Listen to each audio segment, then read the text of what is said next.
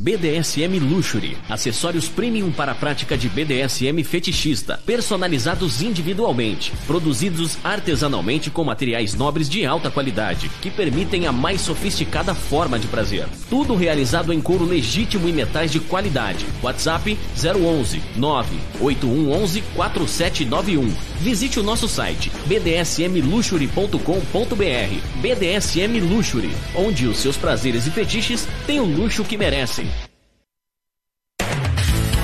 Atenção, amigos e ouvintes da TV Web Agita Planeta. Você é fã da Agita Planeta? Agita Planeta é a sua companhia diária. Iniciamos mais uma campanha que é o Clube Agita Planeta Programa de Pontos.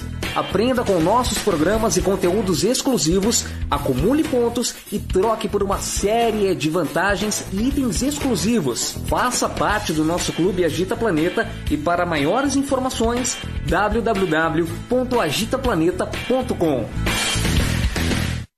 Estúdio SM Club, um clube voltado aos BDSMers e fetichistas. Cada ambiente foi projetado para acomodar diferentes práticas e fetiches, onde o seu estilo de vida é respeitado e a consensualidade é fundamental. Vem pro Estúdio SM Club, bater um papo, tomar um drink, fazer amigos e realizar as suas práticas favoritas. Venha nos conhecer e viver a melhor parte de si. Aqui você pode ser o que quiser. Estúdio SM Club. Maiores informações 0 operadora 11 97477 3834. Contato arroba estudiosmclub.com.br.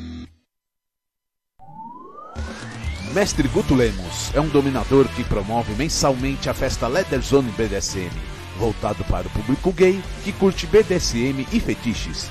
DJ especializado em dar aquele clima em festas fetichistas BDSM e na noite alternativa GLS. Para animar o seu evento BDSM como DJ, entre no site www.mestregutulemos.com e saiba mais. Mestre Guto Lemos. Que tal um programa para tirar as suas dúvidas sobre as práticas do BDSM, conceitos e liturgias? Todas as quintas-feiras, a partir das 21 horas às 23 horas. Na TV web agitaplaneta.com. Apresentação Francine Zanck. Coronavírus. Preste atenção. Sabe o que se espalha mais rápido do que o coronavírus? As fake news. Contra o novo coronavírus, a gente não precisa ter medo. Precisa ter apenas alguns simples cuidados. Lavar bem as mãos e antebraços com água e sabão durante 20 segundos, inclusive entre os dedos e debaixo das unhas. Não compartilhar objetos pessoais como toalhas, copos, canetas, celulares e computadores. Cobrir tosses ou espirros com os braços ou lenços descartáveis. E, se usar as mãos, lave-as novamente, já que elas são as que mais encostam em outras pessoas e objetos. Manter distância de 2 metros de pessoas tossindo ou espirrando. Ajude a compartilhar essas simples atitudes. Assim o coronavírus não se espalha. Governo de São Paulo. Estado de respeito.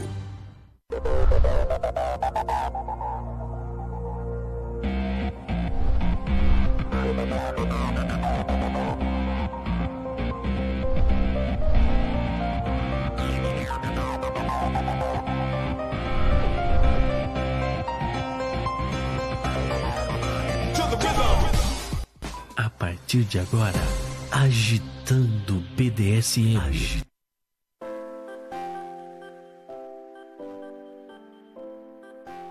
Muito boa tarde para todos vocês. Começando mais um programa Domingão. Deixa eu só dar uma testada aqui, gente, ver se, se o, se o nosso áudio tá saindo legal.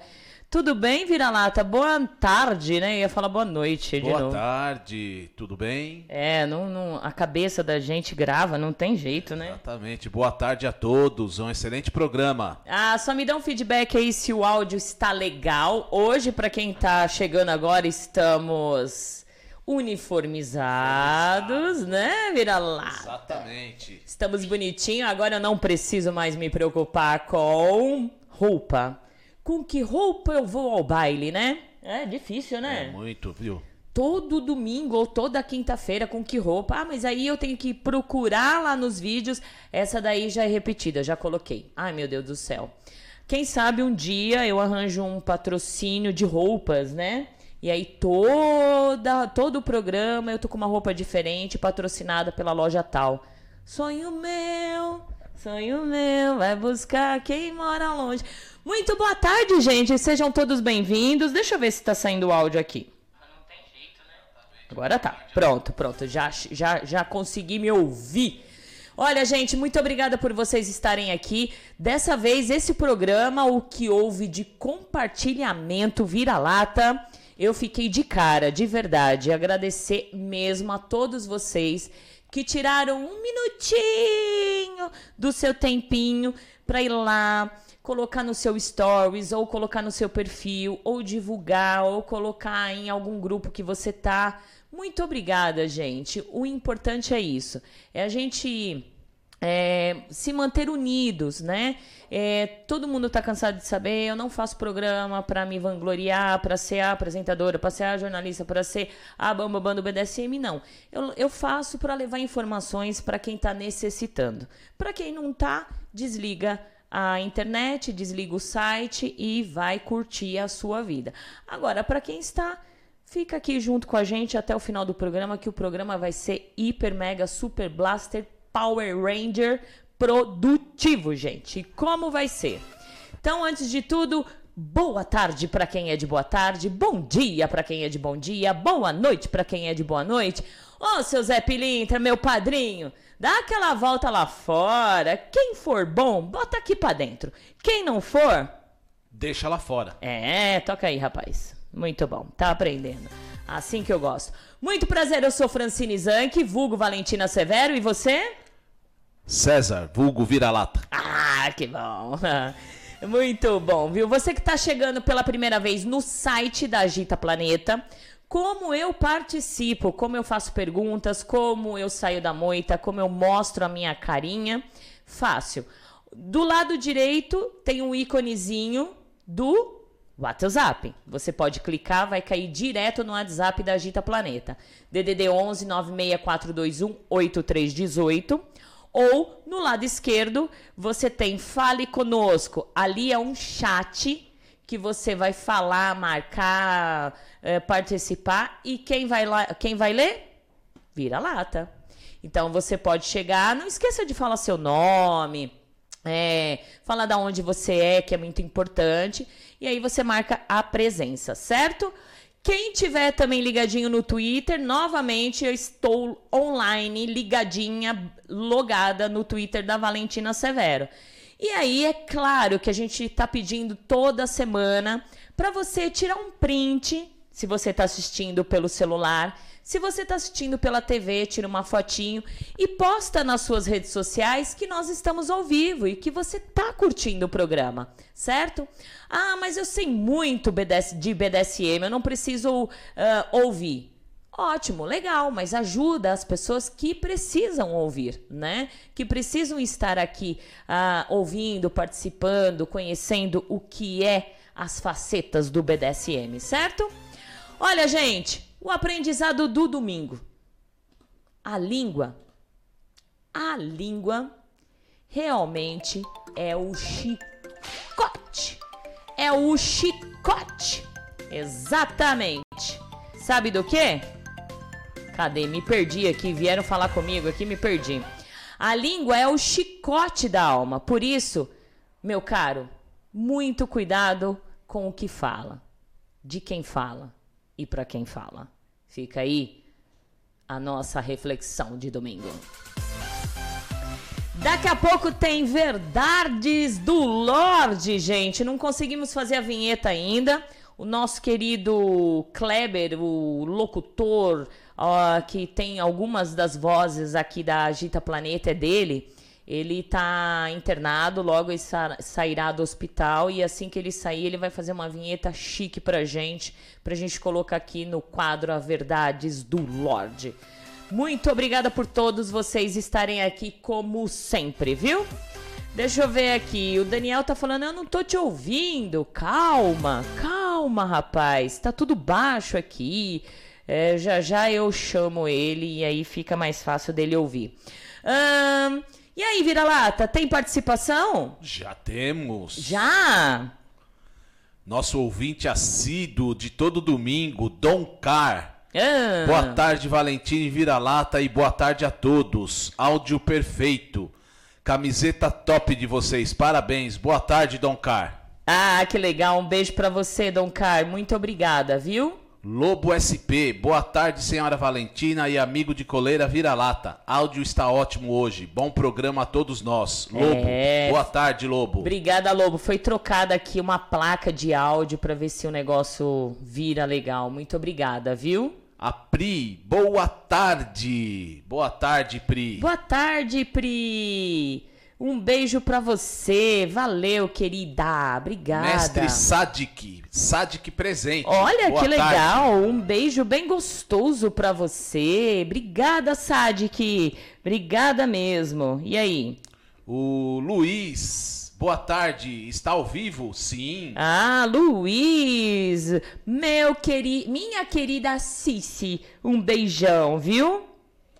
The Leder.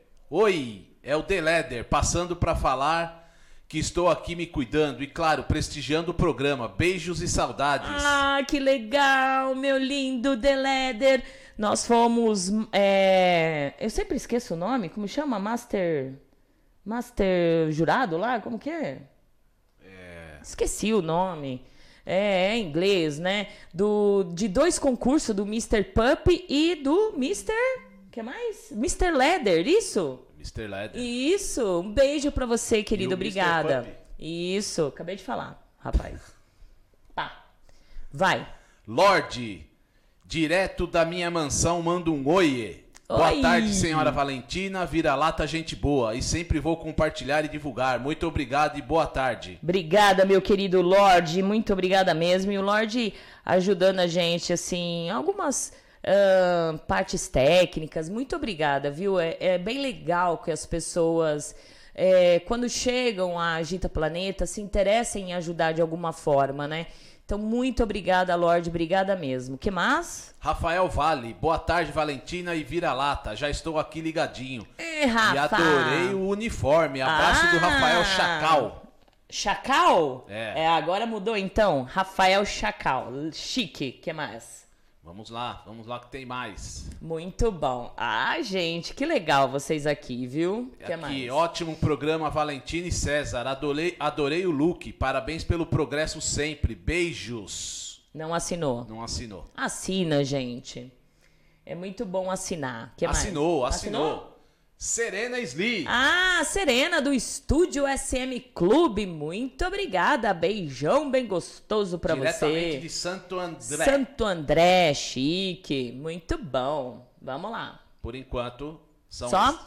Gente, olha, é muito importante que vocês saiam da moita, né, gente? É muito importante vocês saírem da moita, participar. Domingo passado nós tivemos quase 300 acessos ao programa, é, simultâneo, ouvindo a Agita Planeta, e poucas pessoas interagindo, poucas pessoas participando. Fala nisso, eu também quero agradecer, né, Vida Lata, que a gente está aqui prestando sempre atenção.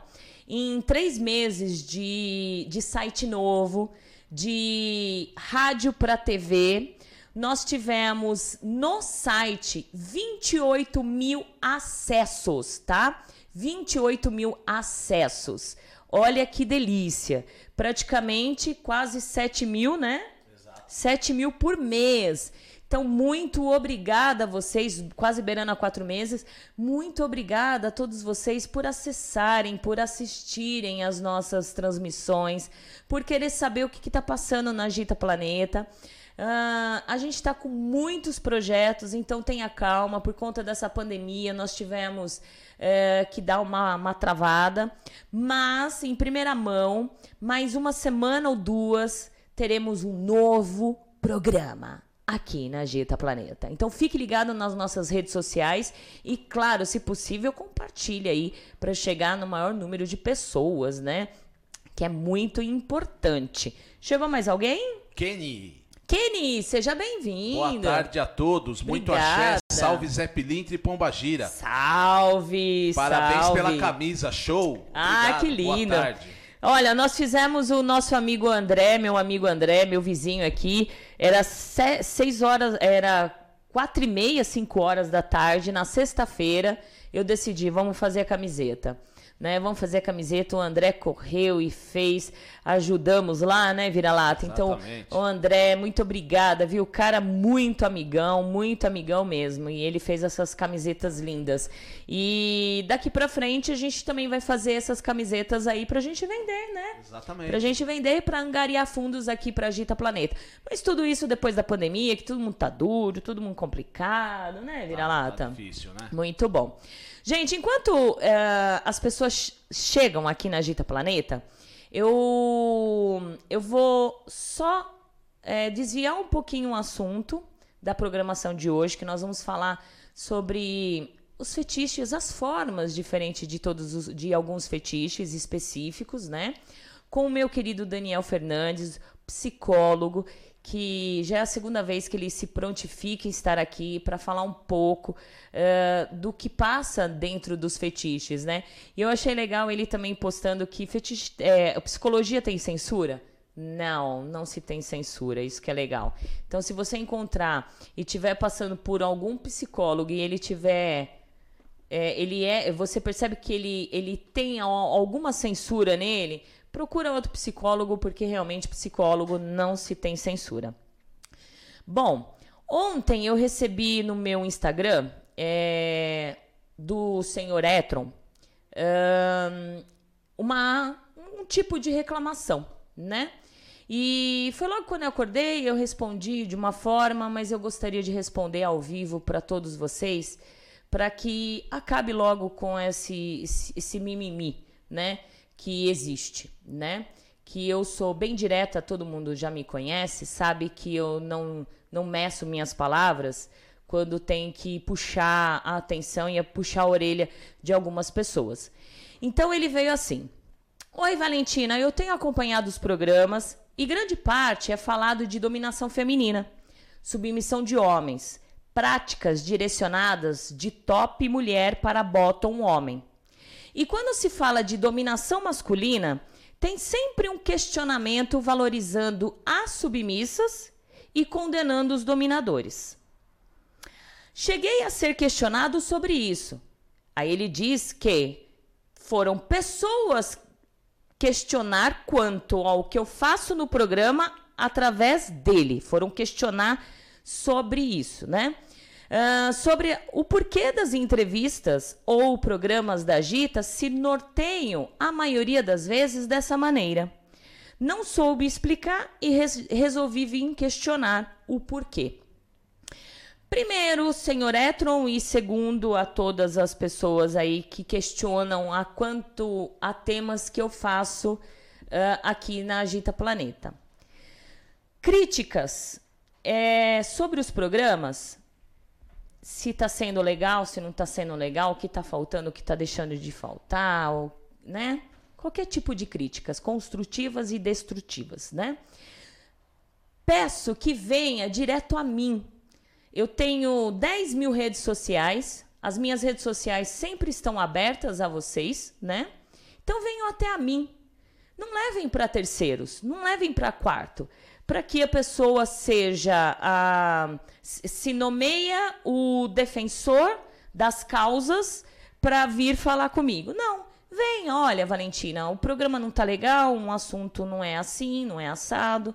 Então venham até a mim. Eu sempre dei essa abertura para todo mundo. Segundo, né? É, como eu falei, eu estou sempre abertas a críticas constru- construtivas, mas abertas às críticas a quem está sempre comigo. Quem compartilha os programas, quem ajuda no, no membro da rádio, quem, quem é, dá sugestões de tema, né? Que, que perde o seu tempo um pouquinho para fazer qualquer coisa. Não aquela pessoa que é, passou seis anos ouvindo na moita, né? Não participa dos programas, não contribui com perguntas, né, para os ouvintes iniciantes. só esperando eu falar alguma coisa para vir atacar o que acontece dentro dos temas da Agita Planeta. Então, eu só aceito críticas que sejam constru construtivas e ou até mesmo destrutivas aquelas pessoas que participam, que acompanham a Agita Planeta, certo? As pessoas que não acompanham, que tá aí vagando, esperando algo de ruim acontecer, ou que a Valentine fale ou a Francine fale alguma coisa, eu não aceito. Então, só aceito quando as pessoas são é, companheiras e que estão aqui, companheiro, companheiro, fia da puta, fia da puta, né? Que estão aqui sempre junto comigo. Segundo, todos os programas eu peço sugestões. Sempre. Gente, vamos dar sugestões. As, as redes sociais estão abertas para vocês virem falar e, e tirar suas dúvidas ou sugestionar que tipo de programa vocês querem, certo? Terceiro, se eu falo mais de dominação feminina, é porque existem pedidos.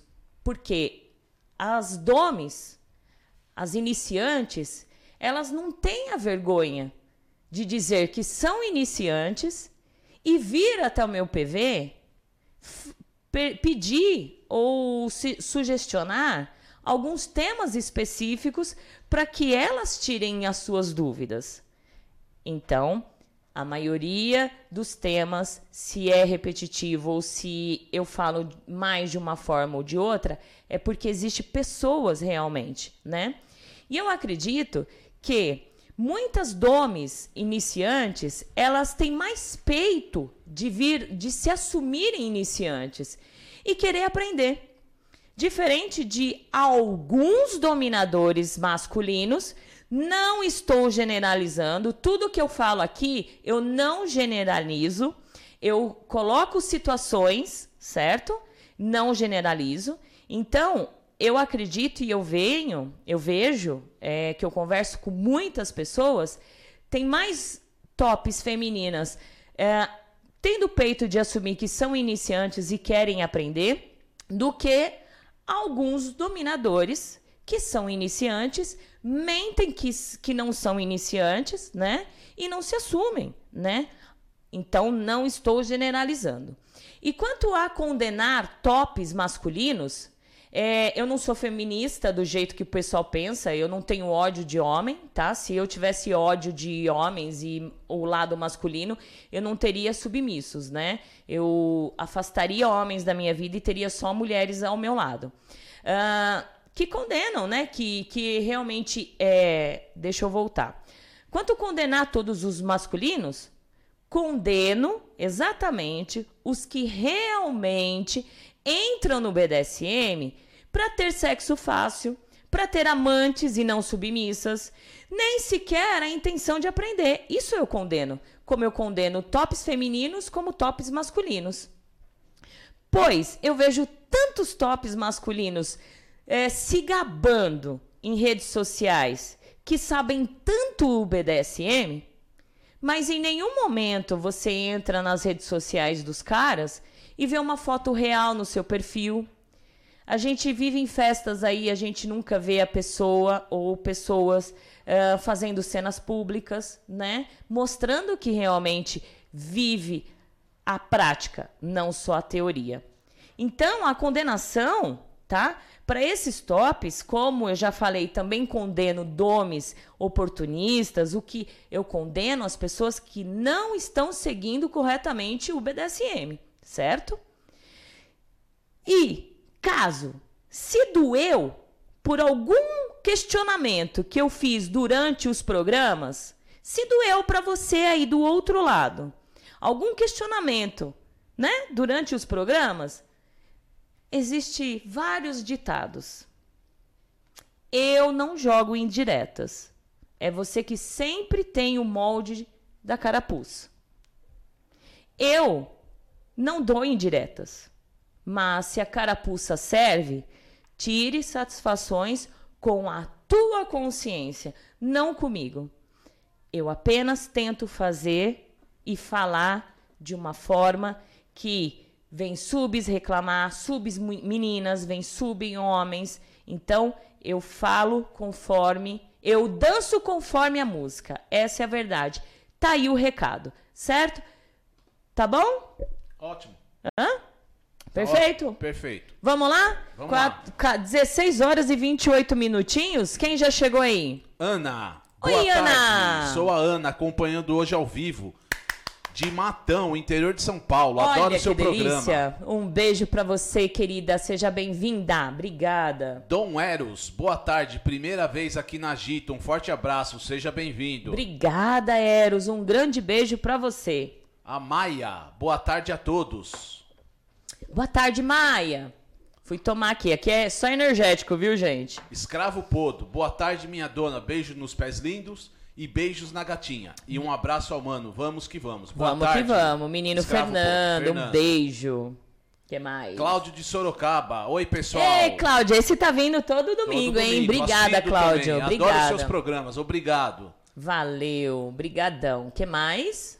Ah, mestre Sadik, o que muita gente não entende é que o mundo não gira em torno do umbigo. Se o conteúdo não te agrada, passa pro próximo. Exato. Se doeu, tá devendo na praça. Exatamente, falou tudo.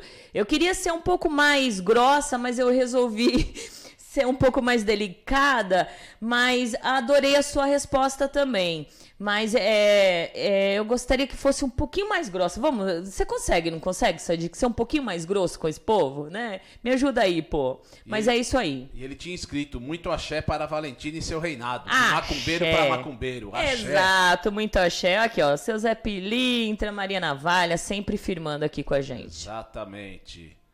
Aqui vem a, a um. Boa tarde, pessoal. Boa tarde, obrigada. É o Márcio de Sorocaba. Olha, outro de Sorocaba, é isso? Outro. Que legal, muito bom, muito bom, né? Lorde, trago denúncia, Brasil. É. Senhora Valentina com substância suspeita em copo durante a transmissão. é caso para antidoping vira-lata? Ah lá, Não. já falei, não, é energético, gente, é Antidoping energético. só depois do, do programa que nós vamos colher a, Isso, vai lá, o, o exame. O exame, É, xixi. fazer o xixi? Ah, tá bom. Isso, vai. o- Aqui, boa tarde, Valentina vira-lata. Já conferiu se está gravando? Já. Já tá gravando hoje. Olha aqui, gente. Ó, papelzinho pra não esquecer. É, Obrigada. falou, tenho certeza que o programa de hoje vai ser incrível. Vai. Leite Ninfa, boa tarde. Oi, Ninfa, um beijo pra você, viu? Muito obrigada. que mais? Mestra Dominique, diretamente de Lisboa, Portugal. Boa tarde, Valentina. Ah, que E lindo. boa tarde, cão rafeiro.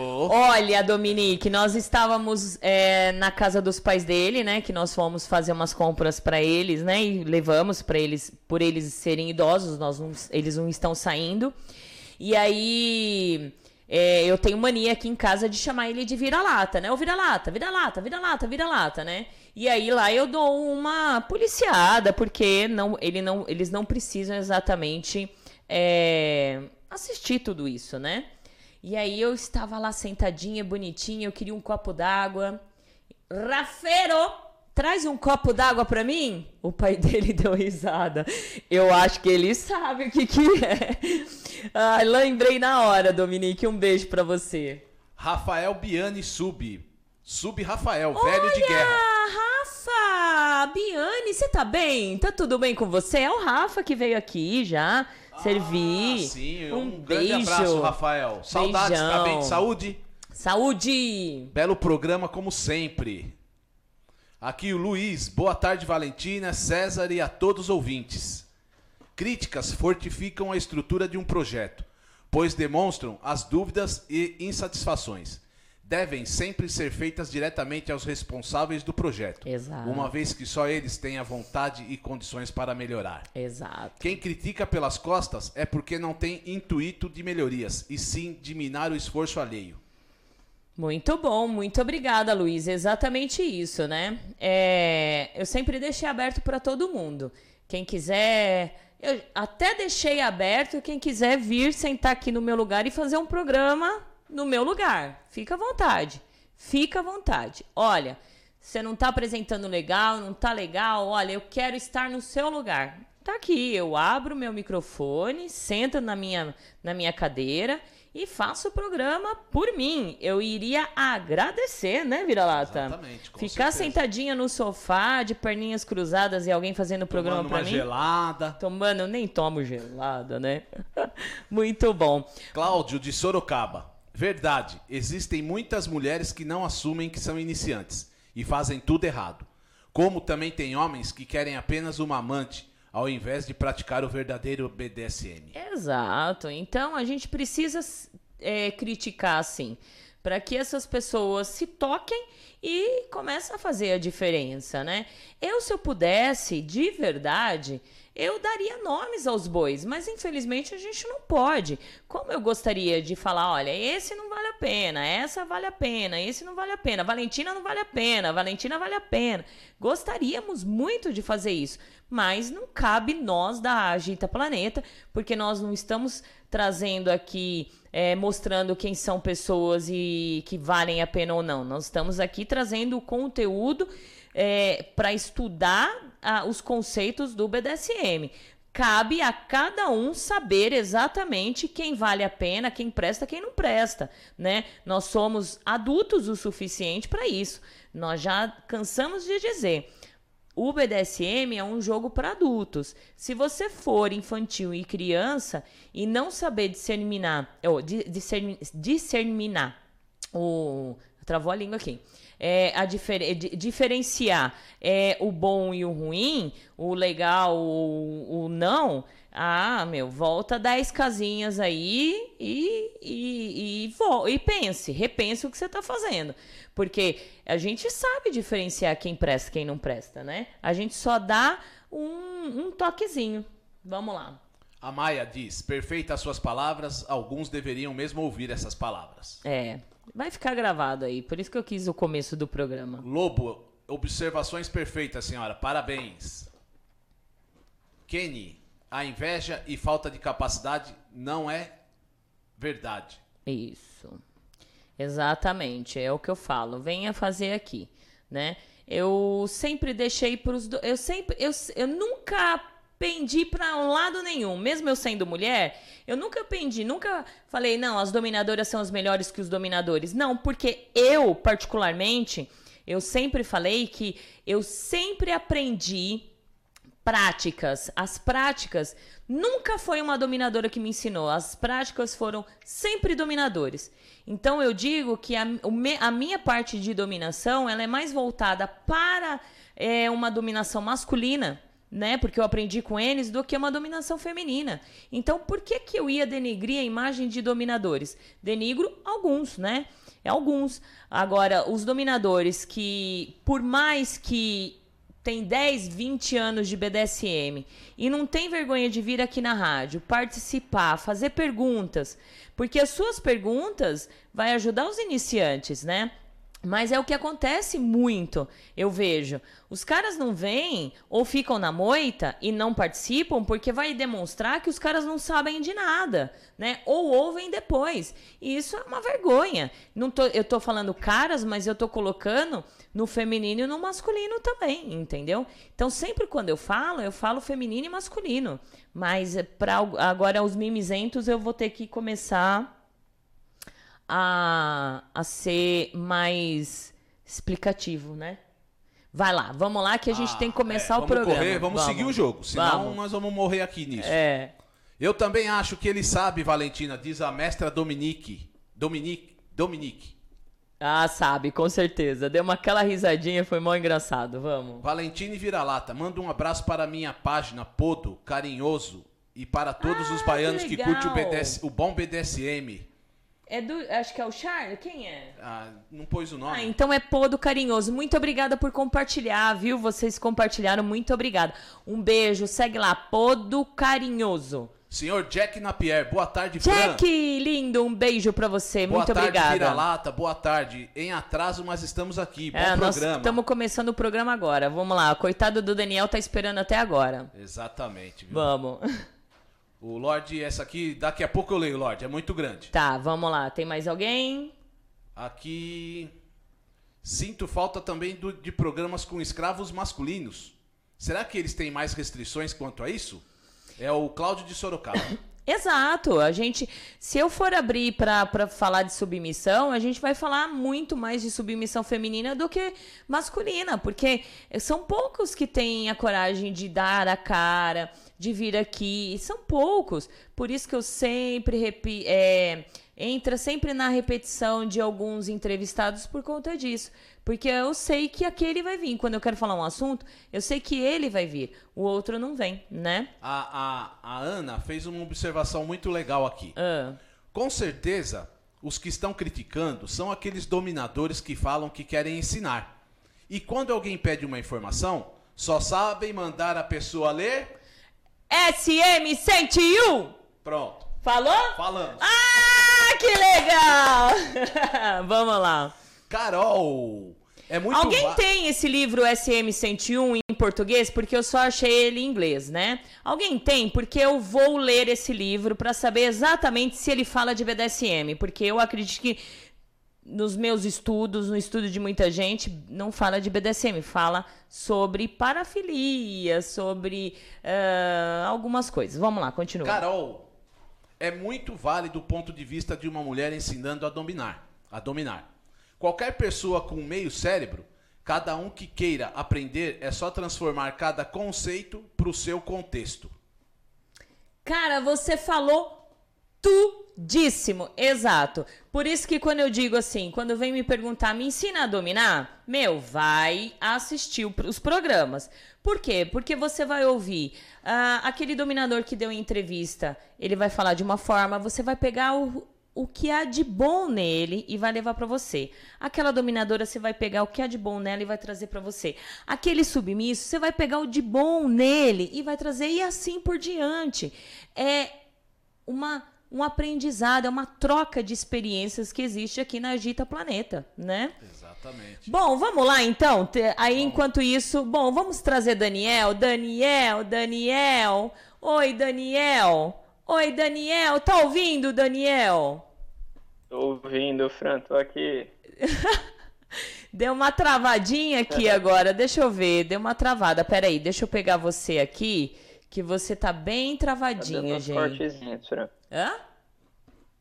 Não entendi. Alô, alô? Agora sim, agora Me está melhor? bonitinho. Agora eu também. Aê, boa tarde, Daniel, doutor psicólogo. Seja bem-vindo e muito obrigado por esperar até agora.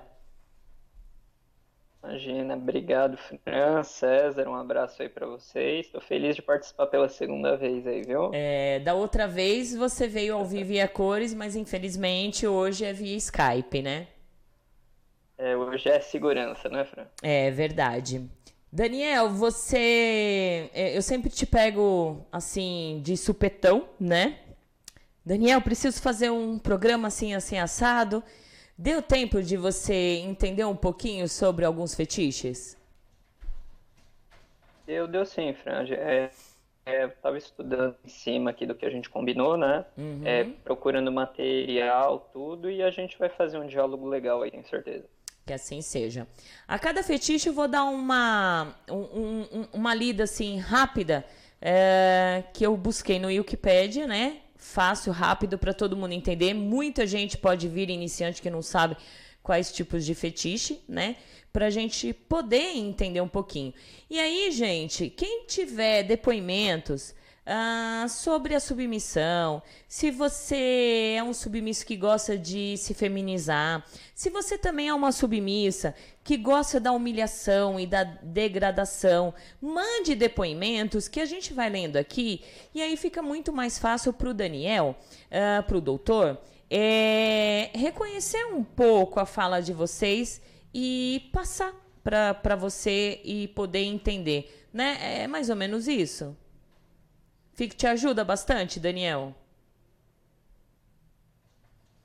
Dando Daniel. umas travadinhas pra mim, Fran, eu entendi, eu entendi um pouquinho melhor aí agora. É, ajuda, um- uma fala, alguém que tem alguma experiência vai complementar o que a gente pesquisou também. Acho que é bem válido também. Perfeito, muito bom. Então vamos lá começar é, sobre alguns tipos de fetiche que eu acho que é importante falar sobre eles, né? E, e é bem legal. Uh, a podolatria, né, Daniel? A podolatria, ele, ela é um, é um fetiche, né? Uh, que responde ao pé de uma maneira similar, gente, presta atenção, a nádegas e a seios. Os caras têm a mesma visão quando se olha no, aos pés de uma, de uma mulher, ele tem a mesma visão uh, do cara que olha aos seios, que admira os seios, que admira as nádegas, né? São atos comuns que levam a, o podólatra a ter excitação e prazer sexual exclusivamente com o ato de ver, né? Tocar aos, as mãos, lamber, cheirar, beijar ou massagear aqueles pés, né, de outra pessoa, entre muitos outros. O culto aos pés pode ser um elemento erótico, fazendo a parte das tal preliminares de uma relação sexual, por exemplo. Daniel, você pode tentar nos explicar da onde vem o fetiche exatamente pelos pés? Dá Porque... pra gente fazer um, um paralelo, Fran. Estava é, pesquisando sobre, né? Inclusive, como a gente já sabe, como eu já te falei, né? É um, um dos fetiches que eu sou adepto, né? Que eu acho bem comum, assim, né? A grande maioria, que não são muitos que, que falam abertamente a respeito. Né? Mas sobre, assim, a parte técnica da podolatria, é, entre o que eu pesquisei, a gente vê uma teoria do Freud, né? Que ele traz a questão desde o nascimento, o campo de visão da, da criança, né? Pode ser o homem, pode ser a mulher, é, desde do nascimento, desde quando começa a engatinhar, o contato, os primeiros contatos, o campo de visão fica sendo os pés, né? Então, a partir disso, é, por algum motivo, um desenvolvimento, a história da pessoa, a vida da pessoa, as experiências que tem de vida mesmo, né? A pessoa começa a ter uma, uma afeição pelos pés. Desenvolve isso, isso é de cada um, né? E em alguns desperta, outros passam desapercebido, né? Mas começa a desenvolver. Alguns começam a levar para a parte da adolescência, né? Outros vão tendo outros focos. Mas uma das teorias a que eu achei mais comum, mais direta, foi essa de Freud. Muito bom. É, como nós já falamos, a maioria se identifica desde a infância, né? É, eles, eles provocam algumas situações para estar nos pés. Eu já entrevistei um podo aqui que ele, hum, a, acho que a mãe, a, ou a tia, alguém da família dele costurava. Então ele, ela vivia, né, com o pé ali na, na máquina de costura e ele deitava a, embaixo da máquina de costura só para ver o movimento dela com os pés, assim. Isso desde pequeno. E aí ele foi crescendo, ele foi começando a se tocar de que aquilo lá era um fetiche. Uh, Daniel, como que funcionam os fetiches no cérebro humano? Para a gente dar continuidade. Certo. Então, Fran, era, era a continuidade disso que, eu, uhum. que a uhum. gente adentrou, trazendo mesmo essa, essa teoria de Freud, né? Depende muito da história da pessoa, é muito difícil criar, assim, uma, uma não chega a ser uma generalização, né? Mas para a grande maioria, vamos colocar assim, parte disso, da, da pessoa fazer um laço por algum motivo, pela história de vida, pela vivência, começar a fazer uma feição com aquela, aquela chamada parafilia. É. Parafilia é, é algo que sai do, do cotidiano, do que é aceito entre a sociedade e entra num gosto peculiar. Que aí pode entrar várias vertentes do próprio BDSM trazendo a podolatria como assunto, seria isso: a pessoa fazer uma afeição, cria por ela alguma, alguma, algum carinho, vamos dizer assim, algum atrativo naquilo e leva para a vida. E aí começa a trazer as questões de fazer uma cena na cabeça, né, envolvendo aquilo, é, ver uma cena de filme, ver uma, uma cena assim em família que chama atenção e a pessoa vai desenvolvendo um laço. Por isso que, um exemplo, dentro da podolatria tem várias vertentes, né, também, é, gostos diferentes, é, botas, sandálias, né, então, dentro desse contexto, assim, cada um vai formando o seu, seu gosto pessoal. E, em alguns casos, como existe na comunidade do BDSM, vai se expandindo, aí tem é, similaridades, né? Ah, esses gostam assim, aqueles gostam assado. Sempre tem um, um tomzinho pessoal, né? É, que aí diria como se vai. É é, digamos que vai criando a sua identidade também, né? Isso, perfeitamente. É uma coisa bem pessoal, assim.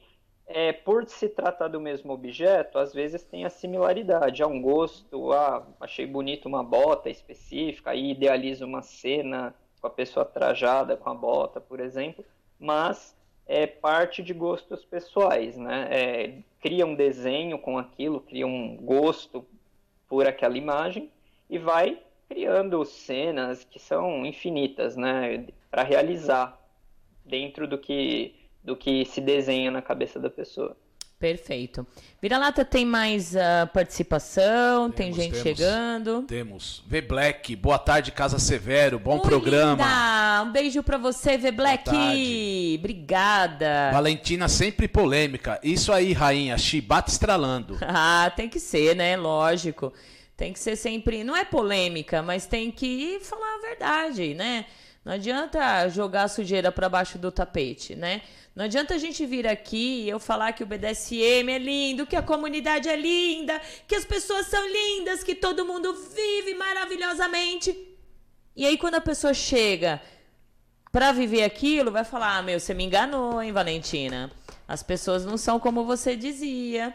é, a comunidade não é como você fala, né? O BDSM não é tudo flores. Aí, não, aí perde a graça, né? Arlene Napier, boa Oi, tarde, Arlene. senhora Valentina. Boa tarde, César. Saudações a todos ouvindo com o dono. Saudades. Beijo. Olá, linda. Mil saudades, né? Boa tarde, meu nome é Gabriele. Primeira vez acompanhando ao vivo. Sou iniciante e o SM 101 em português. Mas a tradução não está muito boa. Se é. quiser, eu envio. Por favor, eu gostaria, eu gostaria, eu preciso dar uma lida aí nesse, nesse SM101, porque a gente vê tantas pessoas indicando ele, indicando. Eu preciso entender se realmente é isso que as pessoas estão indicando aí. Obrigada, querida, e seja bem-vinda. Muito obrigada por estar aqui. A Pri, falando em submisso bom, triste notícia do falecimento do Sasha. Verdade. Primeira entrevista que já ouvi. É, eu ia falar no finalzinho pra gente não ficar triste, mas realmente é, tivemos uma perda grande na, no meio, na comunidade BDSM, um cara super inteligente, psicólogo também, viu, uh, Dani? É, tem vários livros. Viu? É, é, vários livros escritos, muito inteligente e eu percebi assim que de uns tempos para cá ele andou sumindo, ele era um ouvinte assíduo, todo o programa ele estava aqui, todo o programa... Ai, gente, tá dando uma... Aí, voltou. É, todo, ouvi... todo o programa ele estava aqui e eu vi que ele sumiu. Meu, ele sumiu, não compartilhou mais nada. E aí veio a notícia do falecimento. Que Deus o tenha, um bom lugar. E tome aí como uh, um susto para as pessoas que está chegando esse vírus pertinho de, de amigos nossos que para muitos acham que isso é uma viagem aí de governadores, mas não é. Continuando, um beijo. Olha, temos perguntas já aqui pro Ótimo, Val, solta aí. O Márcio de Sorocaba. Daniel, você atende muito pacientes com fetiches? César, vou passar para você agora. É, como eu falei no, no primeiro programa, claro que não convém a identidade, nada, nem é isso sua é. pergunta, é só para esclarecer, né? Mas, assim, o que eu percebo, às vezes, quando não se trata do fetiche diretamente, é a pessoa ficar, digamos assim, travada em alguma questão, justamente por não explorar, por não ter a, aquela curiosidade de conhecer isso pode, a gente pode trazer várias questões a respeito disso, desde a adolescência a pessoa se conhecer no processo propriamente sexual ou a partir da fase adulta também. Hoje a gente está tratando, estamos num programa relacionado a temas de BDSM, né? Então, conhecimento hoje, felizmente, a gente tem acesso, grande maioria das pessoas tem acesso, mas eu vejo sim, eu vejo muitas pessoas que estão ali num, dizem que não tem é, fetiche, que não tem vontade, que não tem libido às vezes. E quando a gente começa só pincelar um pouquinho a vida da pessoa, se trata de uma pessoa retraída ou que coloca sempre o, o que é imposto a ela, uma visão social à frente, né? Isso. Não tem essa curiosidade de pesquisar seus próprios desejos e, e adentrar, mas quando não fala propriamente do, do fetiche, de alguma frustração, traz essa questão de ser neutro, né? E eu acho isso muito muito fora, assim, né? Então, quando a gente tá dentro da sessão, a gente começa a esclarecer algumas coisas, não o psicólogo para a pessoa, né? Mas o diálogo começa a aflorar algumas coisas aí que fazem sentido para a pessoa e dentro disso todo o período de, de psicoterapia também, né? Muito bom. E aí, vira-lata, tem mais perguntas? Da Carol. Ai, deixa eu desliguei, vai. Chamar de parafilia não pode trazer um encaixe negativo para o BDSM, como se de alguma forma fossem pessoas doentes? Exato. Assim, assim, César, parafilia eu também tinha essa dúvida, tá? Inclusive eu, eu solucionei para mim, para os meus estudos também, passando para vocês. Parafilia, como eu falei, parafilia é tudo que foge de uma padronização aceita. Então, por exemplo, gostar de bunda, gostar de seios é bem é visto. Ah, é, todo brasileiro, todo homem ah. hétero gosta de bunda e peito. Não necessariamente. Quando entra numa questão de parafilia, a gente pode falar assim de pedofilia, zoofilia, mas entram alguns contextos que envolvem o BDSM. Mas não está recriminando. Isso aí está entrando em uma, uma área que não é o comum, não é o padrão, entendeu? Simplesmente assim mas já tem atualizações, o próprio DSM-5 separa é, o que é uma questão, o que é outra, né? Mas não traz assim generalizado a tudo que, que é parafilia é ruim.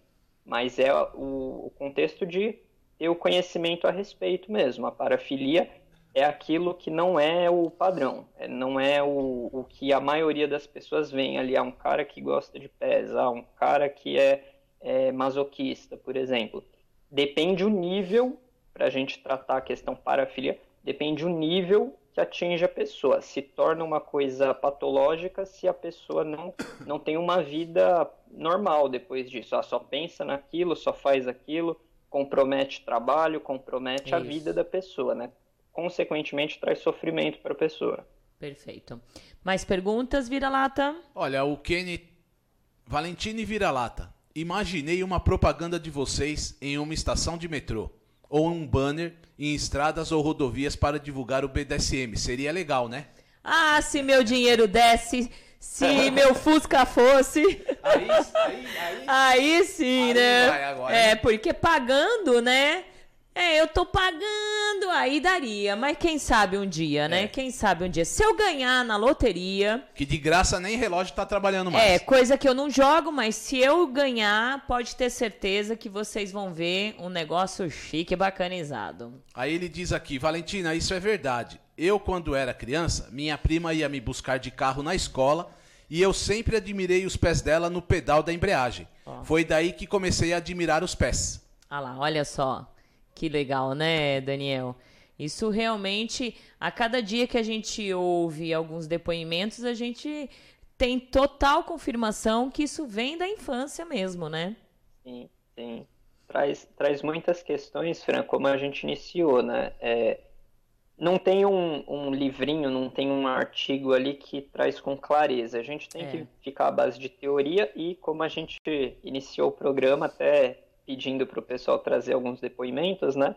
Mas o que casa geralmente é que é desde sempre, né? Porque você pega, como eu falei, eu sou podólatra, eu tenho essa visão que eu tenho, eu tenho um gosto por pés, eu admiro desde o prezinho, desde quando eu me entendo por gente. E não sei de onde veio, assim.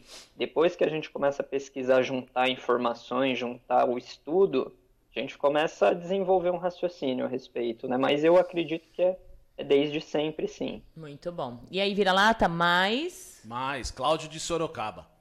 A maioria dos podólatras gostam de cheiro mais forte, chulé? Ou é diferente para cada um? É, eu acredito que é muito diferente, é muito diferente. Como o próprio Daniel falou, cada um cria uma identidade e um gosto diferenciado. Uns gostam de sapatos, outros gostam apenas é, de ver o conteúdo dos pés aos sapatos, outros só dos pés, outros de chulé, outros apenas do pé suadinho. Então, é, é todo um contexto aí, né? Cada um tem uma particularidade aí de do se, se é legal ou se não é, se se gosta, se não gosta, né? Eu não me considero só podo, né? Mas eu gosto de um pé bem cheirosinho. É. Nada de, de cheiro mal, né? Ô, Daniel, tu tá comigo ou não? Tamo, tamo junto. Tamo junto, né? Igual você, viu? Deixa eu ler aqui, comentário do Lorde. Falo por mim. Quando tive mesmo ainda a baunilha uma experiência de dominação, me assustei após, porém fui procurar entender o que acabou acontecendo. Hoje continuo estudando e me conhecendo cada vez mais. Pergunta: muitos pacientes te procuram por ter medo de se descobrir e vê a necessidade de ajuda para essa descoberta? Sim. É, quando a gente fala de descoberta, as pessoas associam muito a questão de homossexualismo, essa fase de, de identificação ainda, né? É, mas é para os próprios gostos pessoais, a, a sessão é, de, de psicologia serve para isso mesmo, né? É, a pessoa, através do diálogo, primeiramente, Fran, César, é trazer um ambiente que não esteja sendo julgada, isso. mas que seja ouvida, que hoje é uma, uma raridade, né? É. É, e a, a, pessoa começa a trazer alguns pontos que, assim, não, como eu falei para vocês, não é tanto o psicólogo que vai e fala, que é, é, a ilusão que as pessoas têm de uma sessão de terapia, mas é o desenvolvimento do que a pessoa traz e a gente revendo, trazendo alguns pontos dessas falas. Quando fala a respeito dessas descobertas, que a pessoa, ai, ah, não sei se é certo, é a, uma das primeiras coisas que a gente ouve dentro de um consultório, não sei se é certo a gente sempre traz a questão certo para quem? É, quem está participando disso? Para quem é importante que seja isso, né? E a partir disso a pessoa começa a ter uma visão ou pelo menos uma curiosidade de conhecer. Eu mesmo, particularmente, eu sempre indico para a pessoa estuda, pesquisa a respeito do que você tem como vontade, do que você idealiza. Claro que a gente não vai incentivar uma pessoa que Aí a gente entra novamente na questão de uma parafilia, de algo que você está vendo que, que é criminoso, vamos dizer assim, que é totalmente fora, que é prejudicial, né? De um puro gosto, de uma questão de uma preferência da pessoa, né? Então a gente sempre trata dessa forma, olha, se orienta, pesquisa, traz estudos a respeito também, por isso que são várias sessões para a gente ter o tempo também de aprofundar no assunto e trazer um feedback muito, muito pontual, né? Mas acontece bastante sim. Muito bom. Continua. Dom Car, uma pergunta. Pode acontecer de uma sessão de podolatria ocorrer depois da sessão o podo iniciante ficar um trauma psicológico? Ele quis dizer aqui que é o seguinte: é, pode acontecer de uma sessão de podo é, depois dessa sessão ele ficar com trauma psicológico? Vai depender, Sim. né? Sim, isso, isso foi uma, da, uma, ah. uma das últimas coisas que eu estava estudando ontem, César. Ah. César, Fran. É quem que mandou é... a pergunta? Dom Car. Dom Car.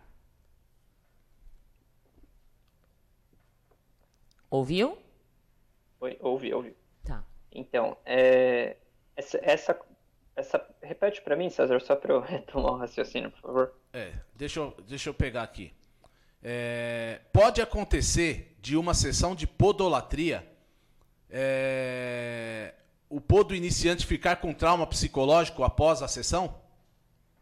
Pode. É, agora eu retomei o raciocínio que eu queria.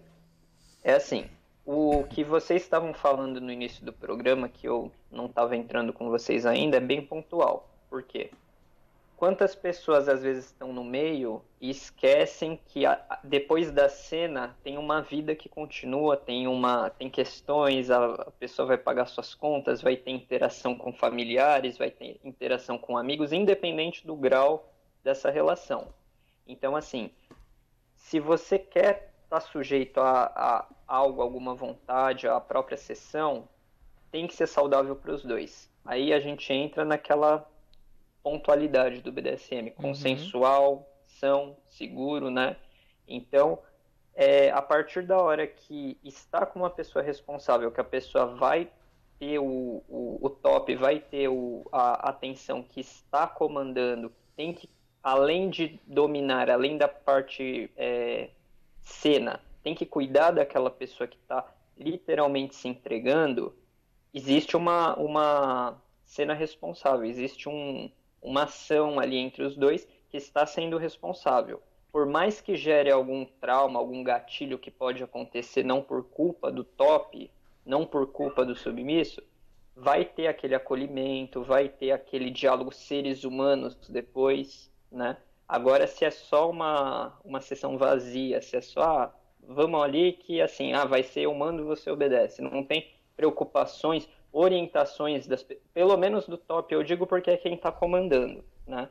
Aí fica uma coisa que sim pode até gerar um trauma da pessoa, ah, não quero estar tá nesse meio, igual a Fran falou, porque mentiram para mim, não é da forma que eu imaginei. É. Ah, é errado. Come... Aí sim começa a generalizar toda a comunidade, é assim, é uma bagunça, não, não serve. Se a pessoa tem essa capacidade depois, se não, não machuca psicologicamente a pessoa de uma forma que a pessoa crie de fato um trauma, até mesmo depressão ou outros transtornos, né?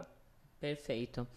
É, enquanto você fala, e eu estou aqui observando, eu vou colocar você na TVzinha. Então eu vou fazer isso ao vivo e a cores e o pessoal vai ficar olhando, tá? Continua aí, que aí eu vou te mudar. Eu, vou, eu quero você aqui no meio, vai ficar mais bonitinho. Vamos lá. Senhor Jack Napier. Oi, Jack. Saudações ao Daniel.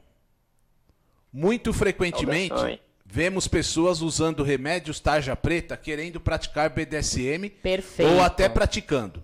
Na minha visão, quem usa remédio desse tipo não teria plena consciência do que está fazendo. Então foge o SSC. O que você acha como profissional, Daniel? Perfeito. É, é exatamente, eu vou citar ah, como fonte, Fran, um programa que você fez e tratou do tema que eu estava assistindo. Uhum. É, concordo com você também não há problema da pessoa estar medicada, estar numa situação de autocontrole e, claro, volto a dizer, quem está envolvido, aí tanto sejam top, sejam sub, né? É, se, a pessoa, se as pessoas envolvidas tiverem um consentimento de, ó, até aqui está saudável, até aqui não houve exageros, não houve problema nenhum, do que uma pessoa sem controle usar como, como válvula de escape, vamos dizer assim, uhum. a cena. Né? Aí começa a envolver questões de ah, emocionais, ah, eu tô, tô descontando um trauma que eu tinha na sessão, seja sendo submisso, seja sendo top, né?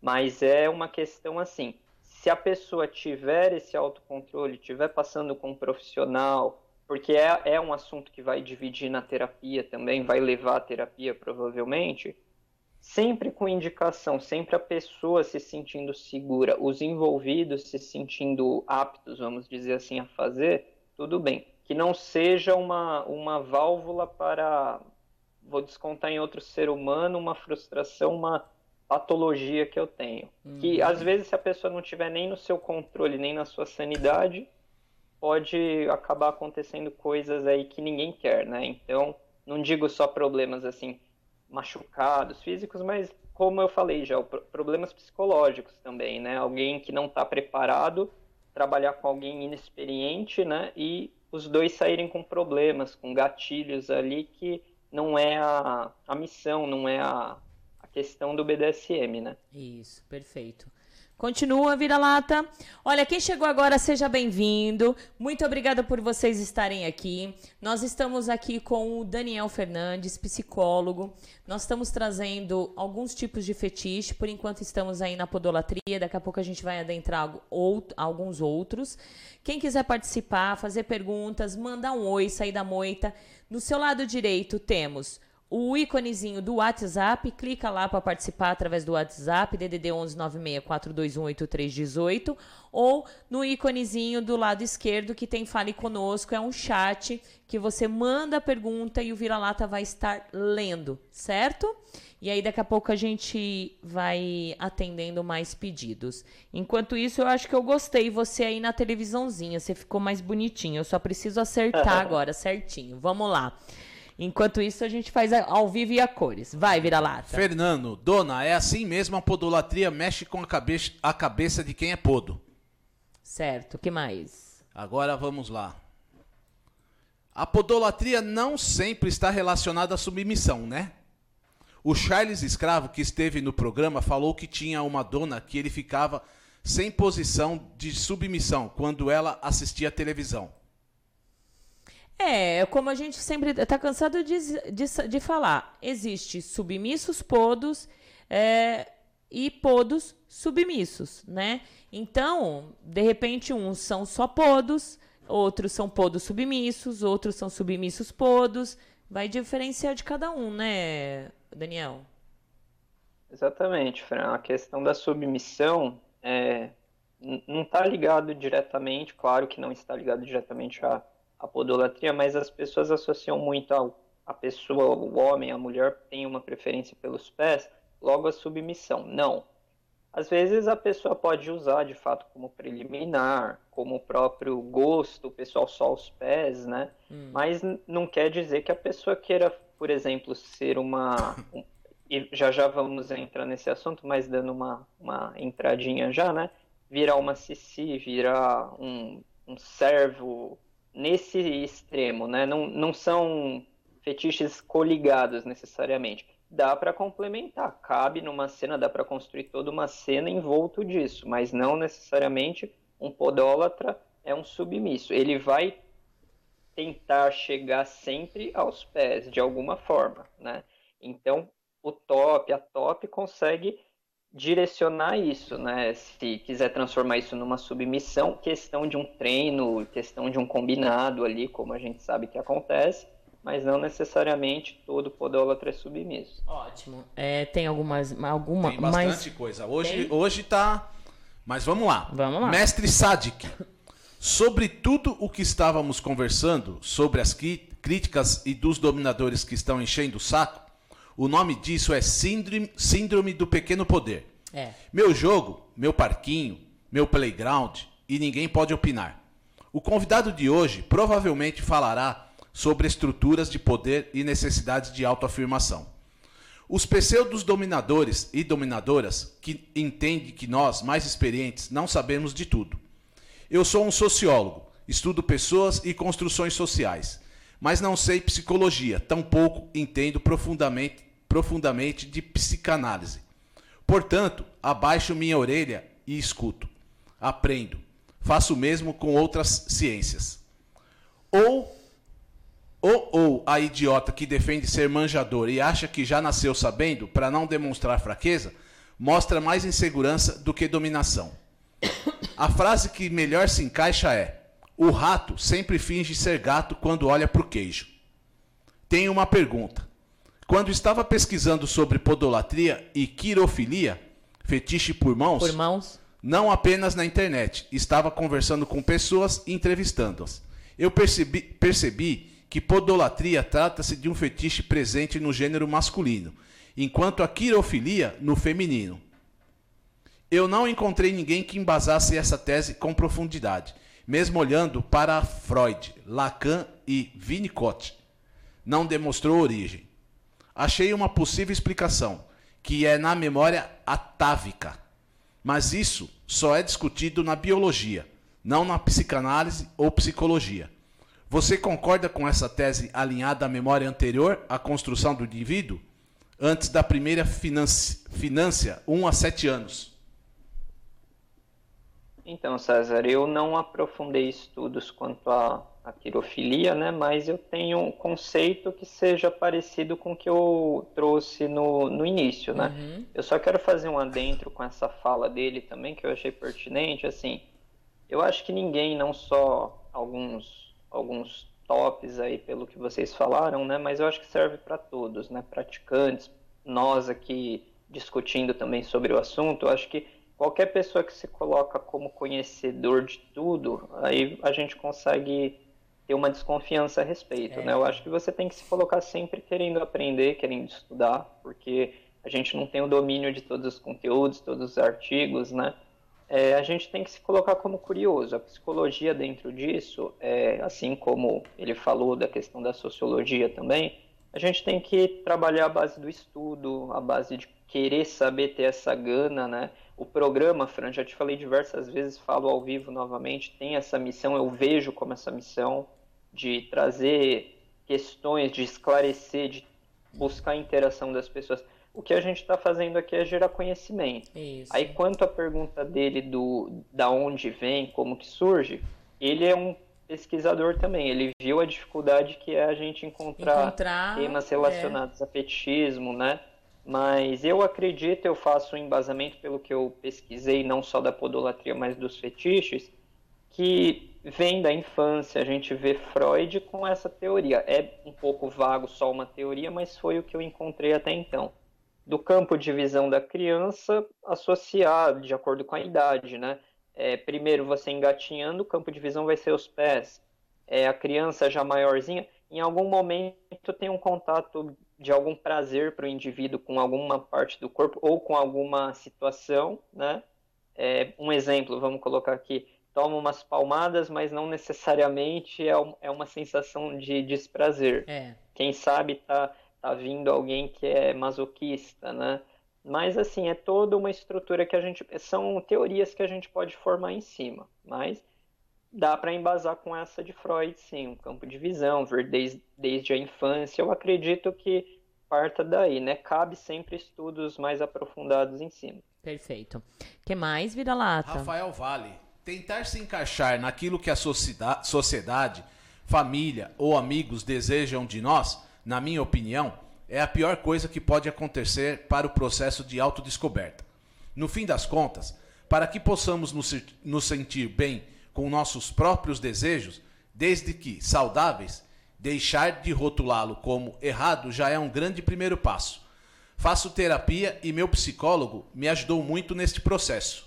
Perfeito, é exatamente. Né? É muito bom. Sim. Valeu, Rafa, por dar o seu depoimento aí. Com... Pri, Pri, para aqueles que gostam de serem pisados, seriam sentimentos de inferioridade ou não? É merecimento. Isso. Essa pergunta é legal. Essa pergunta eu tava esperando algo do tipo assim, né? Eu não lembro, Fran, se a gente discutiu isso ou se foi dentro de pesquisas até mais antigas que eu já fiz. É, quando a gente fala de. A gente está trazendo mais, o ênfase na podolatria. Vamos pensar da seguinte forma e até reformulando aquela questão de todo podólatra ser submisso. Acho que agora vai complementar bem.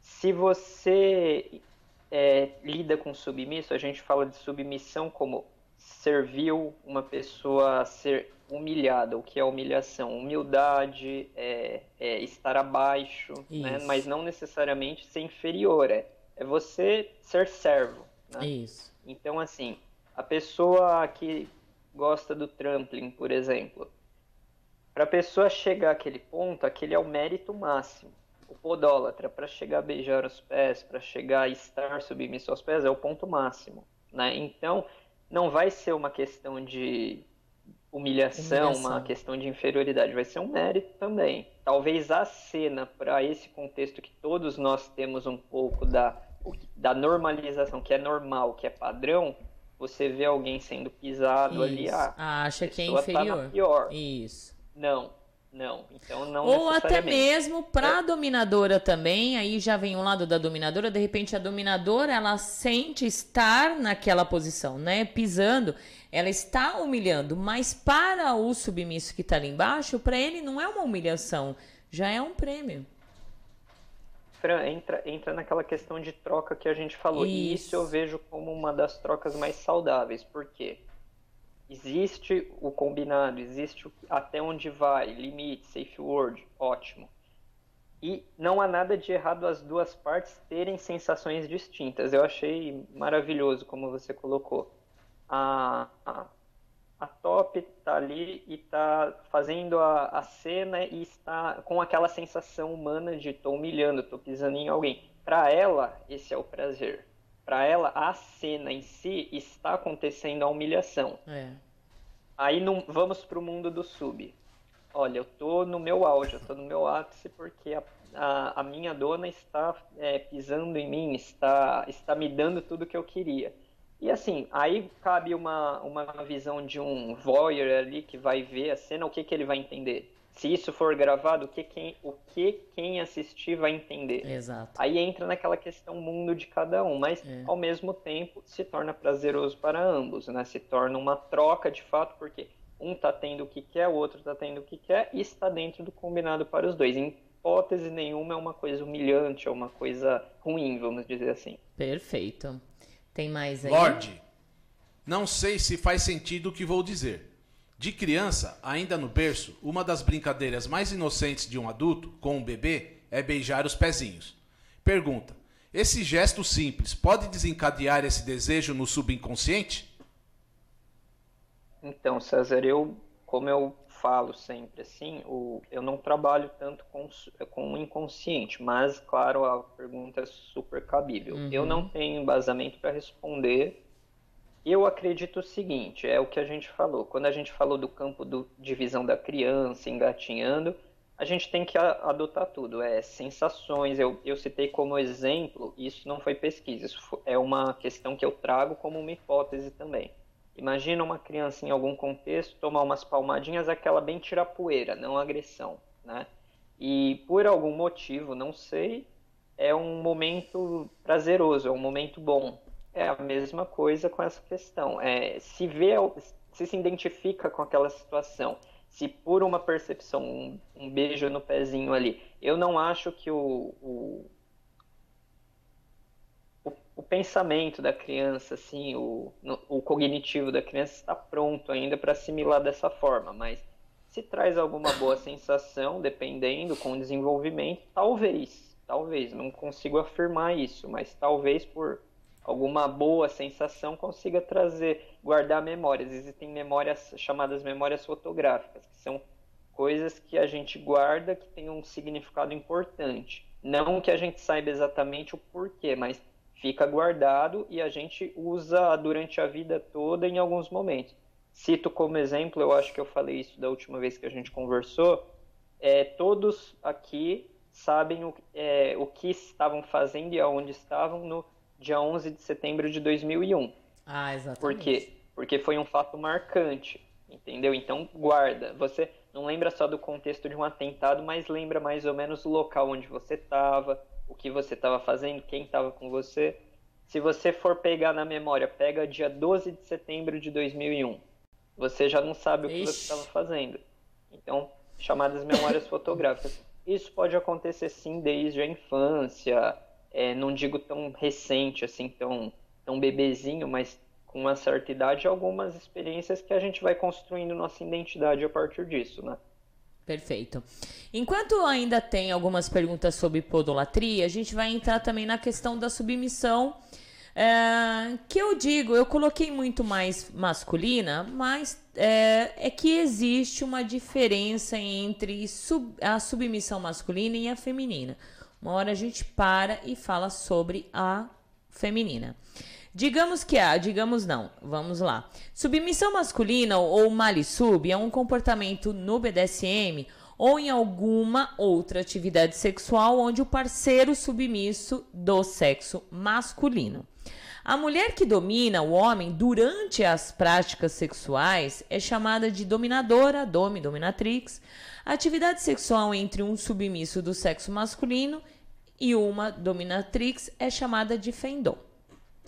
Aí eu faço uma pergunta para você, Daniel, doutor Daniel. eu vi numa matéria sobre essa pergunta que eu vou fazer, né? Você acha que todos os homens teriam que ser inferiores às mulheres e deveriam dedicar exclusivamente a servir uma dominadora? Uma matéria dizendo sobre que todos os homens deveriam se submeter às mulheres. Você acha isso? Eu acho que não, Fran. Por quê? Porque, assim, mesmo a gente falando da questão de submissão masculina, a gente tem que entrar no contexto, como eu falei, de troca. Então, uhum. quando a gente fala de todos os homens serem submissos, a gente pode envolver a submissão somente com a vontade da mulher, por exemplo. Um, vou citar um exemplo bobo aqui, mas levem de qualquer, qualquer forma. O, associamos uma pessoa que tem um fetiche específico ou gosta de uma, uma questão específica. A gente estava falando há pouco de podolatria, então vou usar o exemplo da podolatria. A pessoa é podólatra. Você acha que conseguiria manter uma relação com essa pessoa se você não tivesse a troca de oferecer os pés, mas só tornando a pessoa submissa? Então, por exemplo, ah, vai limpar a casa, vai lavar louça, dando tarefas, vamos colocar assim e você só, só usufruindo da pessoa, em nenhum momento você oferece. Essa relação se desgasta. Né? Então, por mais fiel que seja o submisso, ele não vai ver sentido em algum momento, porque, de certa forma, ele não está tendo a realização. Isso. Agora, se a gente falar de um homem que o, a questão dele seja ser submisso, submisso é ser obediente e não questionar. Se esse for o fetiche dele, já está acontecendo a troca com qualquer ordem que for dada, com qualquer imposição que for dada. Isso. Por quê? Ele está cumprindo a ordem. Então ele está tendo essa troca, ele está recebendo alguma coisa. É. Né? Eu associei o fetiche ou a podolatria ou qualquer outro fetiche porque você pode tornar aquela pessoa submissa. Você pode, dentro de um combinado, dentro do limite da pessoa, mais ou menos submisso que a pessoa aceita, se você, em momentos específicos, você ficar alimentando aquela questão, olha, você vai cumprir isso e você vai ser pisoteado, você vai fazer uma adoração aos meus pés depois. Então, essa troca, a partir da hora que tem essa troca, eu acredito que dá para manter. Agora, se só colocar por vontade de um, por exemplo, eu estou usando o, o dom, a dome, ou no caso, top, né? de comandar. Uhum. Colocar só o submisso. E se alguém fica insistindo, ah, eu quero ser. Como acontece, Fran? Você deve passar por isso e outras, outras também devem passar por isso. Sempre tem aquela pessoa, eu quero ser seu escravo, ah, eu quero ser sub, ah, eu quero te obedecer. Tá, e a troca? E a, a questão, que, o que além disso você consegue oferecer? Isso. Fica uma coisa vazia, então não tem uma, uma sustentação, né? Acho que não cabe essa, essa afirmação, não. Perfeito. Aí eu também li numa outra matéria é, que eu acredito que não é assim, né? Mas nada como a opinião de um psicólogo. É, que o correto é de. É correto, na verdade, é, uma, um tipo de características em homens submissos, que é isso que foi colocado nessa matéria que homens submissos teriam exatamente esse tipo de característica.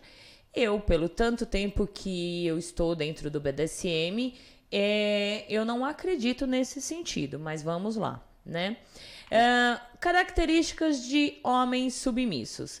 Se sente confortável, né, em receber ordens de mulheres, até aí tudo bem, muito flexível. Uh, diz que a maioria, que 99% dos submissos são inseguros. Já eu acho que não, né? Tem muito baixa autoestima, pouco exigente, tem medo de perder a sua mulher, sempre teve muitas dificuldades na sedução, reprime os seus instintos sexuais, acomodado, passivo, ou seja, deixa as coisas nas mãos das mulheres. Você acha que, que existe tudo isso dentro de um de, do cara submisso? Para ele se que... submeter, ele precisa ter todas essas características? Não. É, eu, eu vejo como não, Fran. É. afirmo isso para você porque, assim, eu acho até o contrário alguns pontos aí. Claro que alguns tópicos aí pode ser que a pessoa, de fato, vai, por exemplo, a se sentir confortável em receber ordens, como você colocou. Sim. Claro, senão a pessoa não seria um submisso, né? Agora vamos colocar assim, é, inseguro. inseguro. Será? É. Alguém que assume essa postura, será que é uma pessoa insegura? É, Pode ser, é, claro. E outra coisa, a gente, a gente vê muitos próprios os dominadores elogiando aos submissos que eles são muito homens de assumirem serem submissos, então isso requer uma segurança do cara se, se assumir submisso, né? Exatamente, porque assim, uma questão, Fran, eu não vou usar só como cena, porque aí a gente entende como só aquele momento. Vamos uhum. colocar assim, a relação, né? Não é porque a pessoa se coloca como submisso, naquele momento, em períodos ali dentro de um contexto, está submisso, ah, quer dizer que qualquer pessoa na rua, a pessoa vai ser a, é, boazinha, vai se curvar, vai fazer tudo. Não, exi não existe essa, essa afirmação. Eu acho que é cai por terra já a partir daí do que a gente está vendo, né? Aí, outros tópicos aqui que eu, que eu peguei também, que você trouxe. Vamos colocar assim, pouco exigente. Também acho que não. Eu não, não vejo um submisso servindo qualquer, qualquer pessoa, pessoa, a não ser que seja a gosto dele. Né? Exato. Né? Ele vai ter também o, a escolha dele do que é uma, uma dome ideal, do que é um dom ideal para ele. Né? Isso. Né? E dentro do, da relação pessoas vai achar ali o que ele, o que ele, ele ela acham melhor para isso. Reprimir seus instintos sexuais, por exemplo. Não. Isso aí eu duvido muito que, que a pessoa reprima, porque a partir da hora que você se coloca como submisso, eu vejo que a pessoa vai estar aberta para falar exatamente de tudo que ela de espera. De tudo que espera, é verdade. Né? Não vai exigir, mas espera algo que conclui o que eu falei ali no, no, há pouco também. A pessoa trazer essa relação de não pensar só no momento relação-cena, mas uhum. e o acolhimento ser humano depois do acontecido, né? E você cuidar do sub, você conversar, e precisa ter esse diálogo ser humano, esse tratamento, é. né? Não é, ninguém vive só de BDSM, Exato. mas ter essa responsabilidade junto com o, com o sub também, né? Isso torna uma relação saudável, não torna uma, uma parafilia, não torna uma, uma questão patológica, né? Então, é, dentro desse, desse contexto, boa parte aí, infelizmente, não está não tá correto. Perfeito. Um, solta mais uma pergunta aí, vira-lata, e aí a gente vai dar um comercialzinho que já bateu uma hora de programa, fazer um xixizinho, né? Tá com vontade de fazer xixizinho, ô doutor? É bom, viu, Fran? Tô, tô me segurando aqui. Eu também, eu também. Nós vamos fazer um xixizinho e aí a gente volta. Vai lá, vira-lata. Peraí, eu desliguei o seu telefone, ou o seu microfone. Vamos continuar no Lorde aqui pra ele tá aguardando já há muito tempo aqui. Falo por mim. Quando tive mesmo, na, ainda baunilha, uma experiência de dominação. Eu já li isso. Já leu? Já. Me atrapalha. É. Deixa eu ver a primeira aqui. Aqui, outra pergunta. Existe um limite psicológico entre fetiche e obsessão? Ótima pergunta, Lorde. Existe, existe o, o limite que seria a descoberto na sessão de terapia, né? Obsessão, vamos colocar assim. Obsessão, a gente entra totalmente na patologia. Se você, um exemplo, vamos falar da parte sexual mesmo, né? Alguém espera um casal, né? Vai, vai querer ter a sua relação normal. Existem preliminares, existe toda a brincadeira das cenas, mas a pessoa não consegue chegar ao, ao, aos finalmente, vamos colocar assim, é, sem estar envolvido sempre, a todo momento, aqu aquela questão. Ah, podólatra, tem que ter os pés sempre, não posso partir para outra coisa, senão não, não me realizo. Ah, uma, tem que estar tá usando uma bota sempre, tem que estar tá fazendo isso sempre. Isso. isso se torna patológico, é o limite. Você pode gostar, mas quando a gente fala de cena, de todo o contexto, você puxa a, a situação como algo que vai estimular para outras experiências, né? Claro, você pode retomar aquilo que é sua preferência, mas obsessão, quando a gente fala obsessão, é só aquilo. Uhum. Não, não sinto algo fora daquilo. Isso. Aí se torna totalmente patológico. Tá. Legal. Gente, tá gostando do programa? Tá bem legal para vocês? Então, olha, a gente tem aí quase 10 minutinhos pra gente, acho que até menos, pra gente correr no banheiro, é, fazer um xixizinho, encher o copo de água ou que você estiver bebendo E dá tempo também de você, sabe o que? Divulgar, falar, olha, o programa tá legal pra caramba, vamos lá participar para o seu amigo, para o seu colega, para o seu sub, para o seu dom, para sua sub. Bora lá, certo? Então é coisa rapidinha, Daniel. Eu na hora que eu estiver voltando eu te chamo no WhatsApp, tá bom? Perfeito, Fran. Então tá. Gente, já volta. Até daqui a pouco. Beijinho para vocês. BDSM Luxury, acessórios premium para a prática de BDSM fetichista, personalizados individualmente, produzidos artesanalmente com materiais nobres de alta qualidade, que permitem a mais sofisticada forma de prazer. Tudo realizado em couro legítimo e metais de qualidade. WhatsApp 011 98111 4791. Visite o nosso site bdsmluxury.com.br. BDSM Luxury, onde os seus prazeres e fetiches têm o luxo que merecem. Atenção, amigos e ouvintes da TV Web Agita Planeta. Você é fã da Agita Planeta? Agita Planeta é a sua companhia diária. Iniciamos mais uma campanha que é o Clube Agita Planeta Programa de Pontos. Aprenda com nossos programas e conteúdos exclusivos, acumule pontos e troque por uma série de vantagens e itens exclusivos. Faça parte do nosso clube Agita Planeta e para maiores informações www.agitaplaneta.com. Estúdio SM Club, um clube voltado aos BDSMers e fetichistas. Cada ambiente foi projetado para acomodar diferentes práticas e fetiches, onde o seu estilo de vida é respeitado e a consensualidade é fundamental. Vem pro Estúdio SM Club, bater um papo, tomar um drink, fazer amigos e realizar as suas práticas favoritas. Venha nos conhecer e viver a melhor parte de si. Aqui você pode ser o que quiser. Estúdio SM Club. Maiores informações 0 operadora 11 97477 38 34. Contato arroba estudiosmclub.com.br Mestre Guto Lemos é um dominador que promove mensalmente a festa Leather Zone BDSM, voltado para o público gay que curte BDSM e fetiches. DJ especializado em dar aquele clima em festas fetichistas BDSM e na noite alternativa GLS. Para animar o seu evento BDSM como DJ, entre no site www.mestregutulemos.com e saiba mais, Mestre Guto Lemos.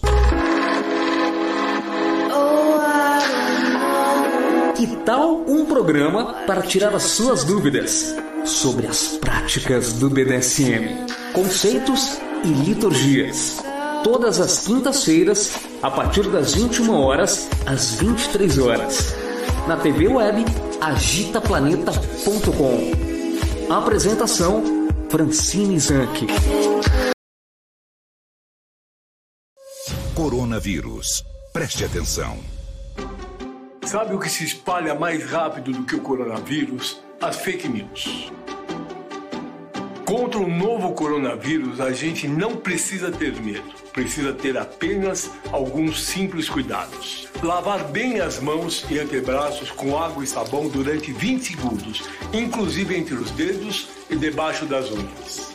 Não compartilhar objetos pessoais como toalhas, copos, canetas, celulares e computadores. Cobrir tosses ou espirros com os braços ou lenços descartáveis. E, se usar as mãos, lave-as novamente, já que elas são as que mais encostam em outras pessoas e objetos. Manter distância de 2 metros de pessoas tossindo ou espirrando. Ajude a compartilhar essas simples atitudes. Assim o coronavírus não se espalha. Governo de São Paulo. Estado de respeito.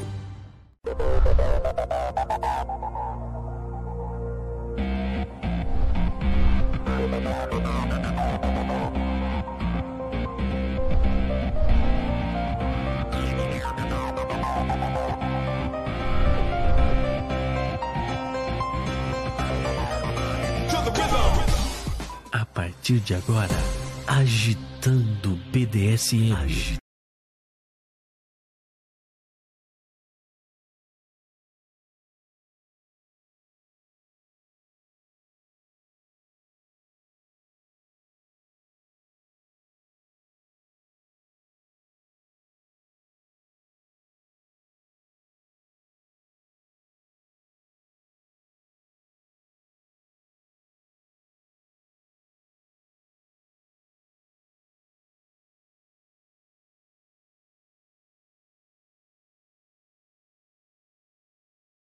Deixa eu ver. Agora sim. Pronto. Eu apertei aqui, apertei ali e me, me enrolei toda aqui. Sejam todos bem-vindos ao programa Agitando BDSM. Temporariamente, aos domingos, até a gente estabilizar bem a internet. Quando tudo acalmar, a gente voltando. A gente. A gente. Eu odeio falar a gente, mas aí sempre sai, né? Voltamos a, aos, às quintas-feiras. Fiquem ligadinhos, gente deu uma instabilidade na internet agora, nesse exato momento. É, continuando aqui, vamos, voltou. É, fica ligadinhos que nós teremos programação nova aqui na Gita Planeta. Então, nessa semana já vou soltar o um novo programa. Avisando ao pessoal que se der uma estabilidade na internet, é, eu, nós vamos continuar fazendo o programa. Como o programa está gravado, aí eu não paro, continuo, tá? E aí, se alguém perdeu alguma parte, aí assim que terminar o programa, já vai estar lá na Agita Planeta, na TV Agita Planeta. Fica rodando uma semana até o próximo programa, tá bom, gente? Uh, vamos lá, vira-lata, tem mais perguntas aí? Aqui, vamos lá, Márcio de Sorocaba. O programa é uma iniciativa única para o meio BDSM. Já vi uma rádio no México sobre BDSM, mas nada comparado a vocês, que disponibilizam semanalmente. Semana passada vocês falaram que iriam ter dois horários? Isso. Logo, logo nós vamos fazer uma no... um novo programa aí, bem legal. Tô com umas ideias super, hiper, mega blaster. V Black. Já sei porque a podolatria está mais ligada aos homens e quirofilia às mulheres. Porque homem olha para baixo e mulher olha para cima desde criança. KKKKK. e aí, tem lógica isso, ô Daniel? Aí, aí eu vou contra ela, viu? Aí eu não concordo com ela, não. Mas é, é uma boa, né? Quando tá um contexto firmado de sub e adome, adome. também, aí cabe tudo, né? Exato. Exato, porque tem muitas mulheres que, mesmo gostando do, das mãos, elas também se submetem aos pés do dono, né? Então, Sim. e não é por obrigação, não, é por querer, por dedicação, né? A gente, nós tivemos aqui a Nina, a sub do Gladius, ela não é uma podólatra, mas ela su se submete, ela tem o prazer de estar aos pés do dono dela, de beijar aos pés, de lamber, de, de cheirar, né? Ela não é podólatra de todos os pés por aí, mas em sim do pé do dono dela. Então, ela fez uma brincadeira, mas é de certa não tem lógica, né? Muito bom. Continua, vira-lata. O Cláudio de Sorocaba diz que o SM101 também está no scribd.com. Certo, obrigada. Ah, ela já mandou aqui para mim. Ela mandou já. Já mandou. Como ela chama? Gabriela, não é? Gabriela, vamos ver aqui. É, agradecer. É, Gabriele. Obrigada, Gabriele. viu, Gabriele? Eu já cheguei a dar uma. Eu tinha ele em português, esse livro. E aí eu cheguei a dar uma bisoiada tal, mas aí eu perdi ele, acho que tá no outro computador. E aí. Mas eu quero dar uma lida, assim, para saber o tanto que, que indicam tanto livro, livro, livro, livro, né? E aí, vamos para a pergunta do Cláudio? Vamos lá. Você trabalha com a psicologia clínica, comportamental ou psicoanalítica? Percebo que na atualidade sites de fetiches como o Clip for Sale estão lotados de vídeos de tongue, kissing, beijo de língua para fetiches. Ele pode falar sobre? Esse fetiche tenho muito tesão. Você trabalha com psicoterapia, não psicanálise, né? Não psicanálise, eu trabalho com a fenomenologia existencial.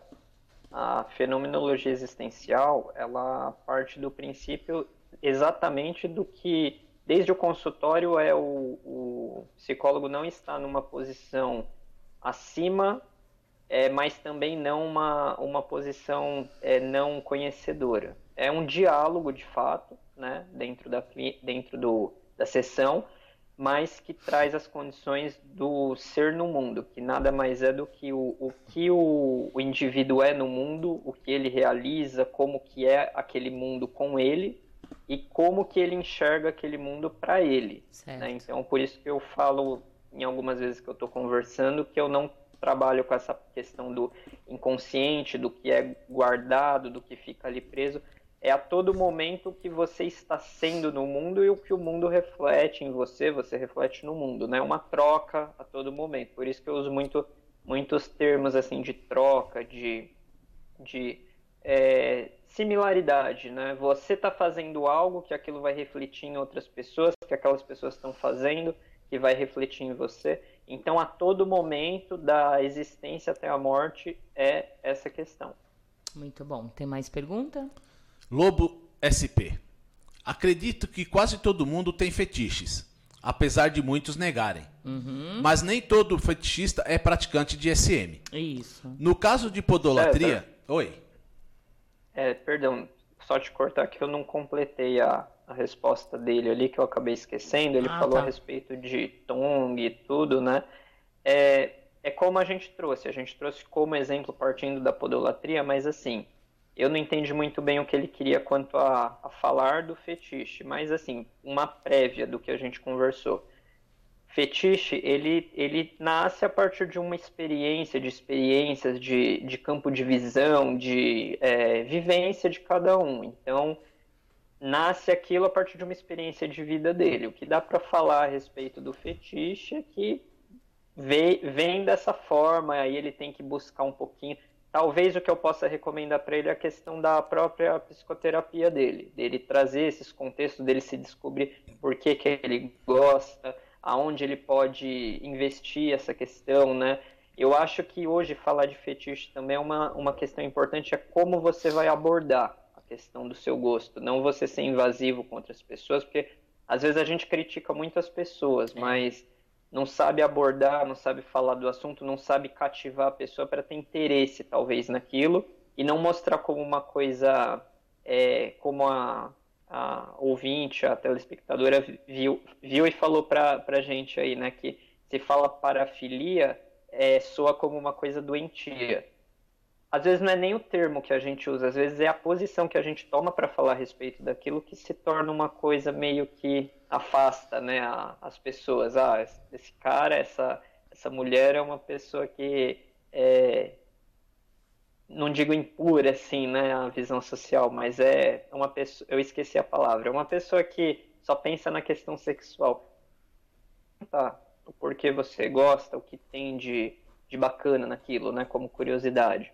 Mas assim, especificar dentro assim, eu não não fiz pesquisas a respeito, eu não não consigo adentrar muito além disso. Mas parte como qualquer outro fetiche de experiência de vida, é, boas boas relações que ele teve vendo, vivenciando a esse fetiche, né? Certo. Vamos lá. Ô, desliguei. Vai. Acredito que quase todo mundo tem fetiches, apesar de muitos negarem. Mas nem todo fetichista é praticante de SM. No caso de podolatria, acredito que 90% ou mais dos submissos são podos. Mas o número de podos que podem não ser submissos também é grande. Isso. Inclusive, existem dons que são podos. Que não assumem, Que né? não no assume, caso. é, exato. Um escravo se submete à sua dona e a quem, porventura, ela ordene. Não é submisso a qualquer pessoa.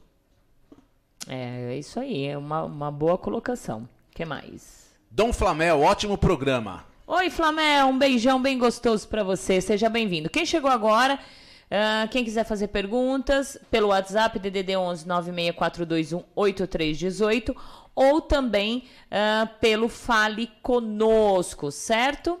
Ah, desde já eu quero agradecer aos nossos patrocinadores aqui da Rádio Agita Planeta, da TV Agita Planeta, a rádio que virou TV. É, BDSM Luxury, muito obrigada a vocês por confiarem na nossa Agita Planeta.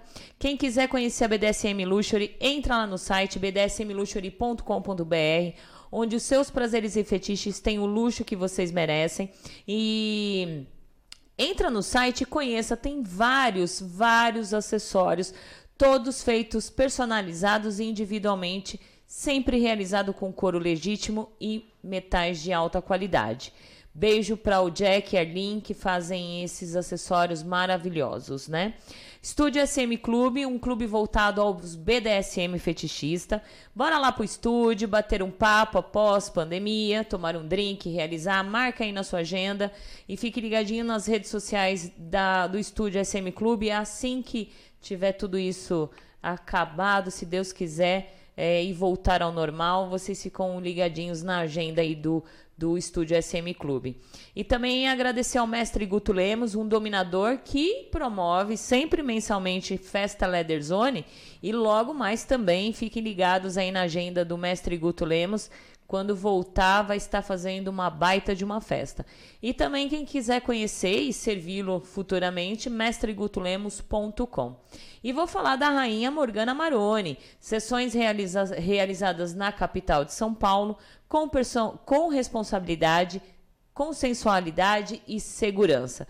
Quer servir rainha, rainha Morgana Maroni? Entra lá no Instagram dela, arroba Rainha Morgana Maroni Uh, segue e logo quando tudo isso acabar, também vocês podem servir. E se você quiser fazer parte do clube da Rádio Agita Planeta, você é fã da rádio e da TV, uh, da Agita Planeta. A Agita Planeta é a sua companhia diária. Iniciamos agora uma nova campanha, o Clube da Agita Planeta, programa de pontos. É, aprenda com os nossos programas e conteúdos exclusivos, acumule pontos e troque para, por uma série de vantagens e itens exclusivos. Faça parte do Clube da Gita Planeta. Maiores informações no site, na parte de cima. Logo quando vocês entram, está escrito aqui, está escrito Seja Membro. Entre e verifica. Agora, se você já sabe de tudo, tem o QR Code aqui embaixo. Só colocar o seu celularzinho lá, a câmera do seu celular, que já vai entrar no link de pagamento para você ficar virar membro. R$19,90 mensais você já ganha pontos. Se você ouvir a Agita Planeta quatro semanas, você ganha pontos. Se você comprar na BDSM Luxury, você ganha ponto. E aí no final você troca por vários itens muito legal, certo? Vamos lá, vira-lata? Lá de Belo Horizonte, Edson, boa tarde, locutora nota 10. Oi, querido, louco, meu ouvinte nota 10, um beijo para você. E lá de Manaus, o mesmo seria dizer que uma mulher com personalidade forte não obedeceria bem durante uma sessão, uma relação de submissão. Isso é impedir as pessoas de viver contextos com os quais se sentem muito bem. É, exato. Cada um tem que se colocar e se identificar com o que se sente bem, né? Vamos lá. Márcio de Sorocaba. Gostaria que comentasse sobre a gero gerontofilia. Gostar de caras mais velhos porque uma submissa veio aqui falou que era submissa e que sempre tinha gostado de caras bem mais velhos. Já a Nina também é bem mais nova. E aí? É um fetiche de cada um, né? É assim, Fran, é, como a gente disse, é, no, vocês melhor, melhores do que ninguém, vocês sabem. BDSM envolve toda uma galáxia de, de opções, de gostos, de uhum. experiências, né? É, a questão, como a gente fala, fica um pouco repetitivo, mas é interessante trazer como resposta. Preferências a gente pode trazer para um grupo, porque ah, gosto de caras mais velhos, gosto de mulheres mais velhas, gosto de homens mais novos, gosto de mulheres mais novas. Um gosto a gente pode trazer uma similaridade, mas assim, cada um vai ter uma experiência do porquê disso, né? É, às vezes teve uma, vamos colocar um desenho aqui teve uma experiência com um namorado mais velho, com geralmente uma cena muito comum, o professor ali, a professora, é, numa certa idade, na, no ensino médio, na faculdade, né, teve uma experiência boa, assim, de contato, não digo propriamente sexual, mas uma boa relação, de fato, seres humanos e, e fantasiou alguma coisa relacionada, você começa a florar, não desenvolve dali, mas você começa a florar, criar pensamentos. Aí você vê que vira uma preferência, você repara que você só escolhe pessoas mais ou menos ali. Cito como exemplo pela minha facilidade com a podolatria. Você escolhe ali um pezinho, igual o César brincou no início, né, César? É um pé bem cuidadinho, um pé limpinho. Você começa a ver que você começa a criar um padrão, é, se relacionar com pessoas que têm essa característica. Então é muito pessoal, né? Mas desenvolvimento é de acordo com a experiência da, de cada um e e o, o que entende como melhor para si, né? Perfeito. Agora a gente vai entrar na humilhação erótica, né? A humilhação erótica é uma atividade consensual onde a humilhação ou a, ou a degradação é utilizada de forma erótica para fins de excitação sexual. Essa prática é comumente associada às práticas BDSM, onde há dominação e submissão, mas também pode ser incluída em qualquer outro tipo de atividades eróticas ou sexual. A humilhação erótica pode ser feita verbalmente, fisicamente ou de ambos os modos. Podem acontecer em ambientes privados ou públicos e pode, pode ser realizada de maneira presencial ou virtual tudo dependendo da vontade e do interesse das pessoas envolvidas. Geralmente, há um sentimento de submissão para a humilhação e a dominação para a pessoa que está aplicando a humilhação. Aí eu lhe pergunto, o doutor Daniel, por que muitos têm essa necessidade de sentir ser humilhado? É, principalmente na parte verbal, né? Uh, ser xingado como verme, inútil, uh, capacho. Muitos adoram, têm a, a, a, sensação de ser humilhado é, pela chamativa de corno, viadinho, né, marica.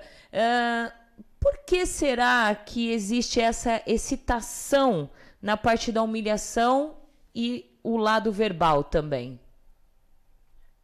Eu estava lendo alguns artigos também, Fran. É, igual eu falei, infelizmente é pobre Isso. a quantidade que a gente tem para elaborar um, um, raciocínio melhor, né? Mas assim, é, vamos colocar. Até você trouxe alguns termos é interessante, bem com os termos a gente trabalhar. É, a partir da hora que acontece as, essa cena, essa questão da humilhação, o que, o que para o mundo, vamos colocar assim, seria, nossa, tá destruindo a pessoa e a pessoa continua na relação, que seria abusivo ao mundo, vamos dizer assim. É.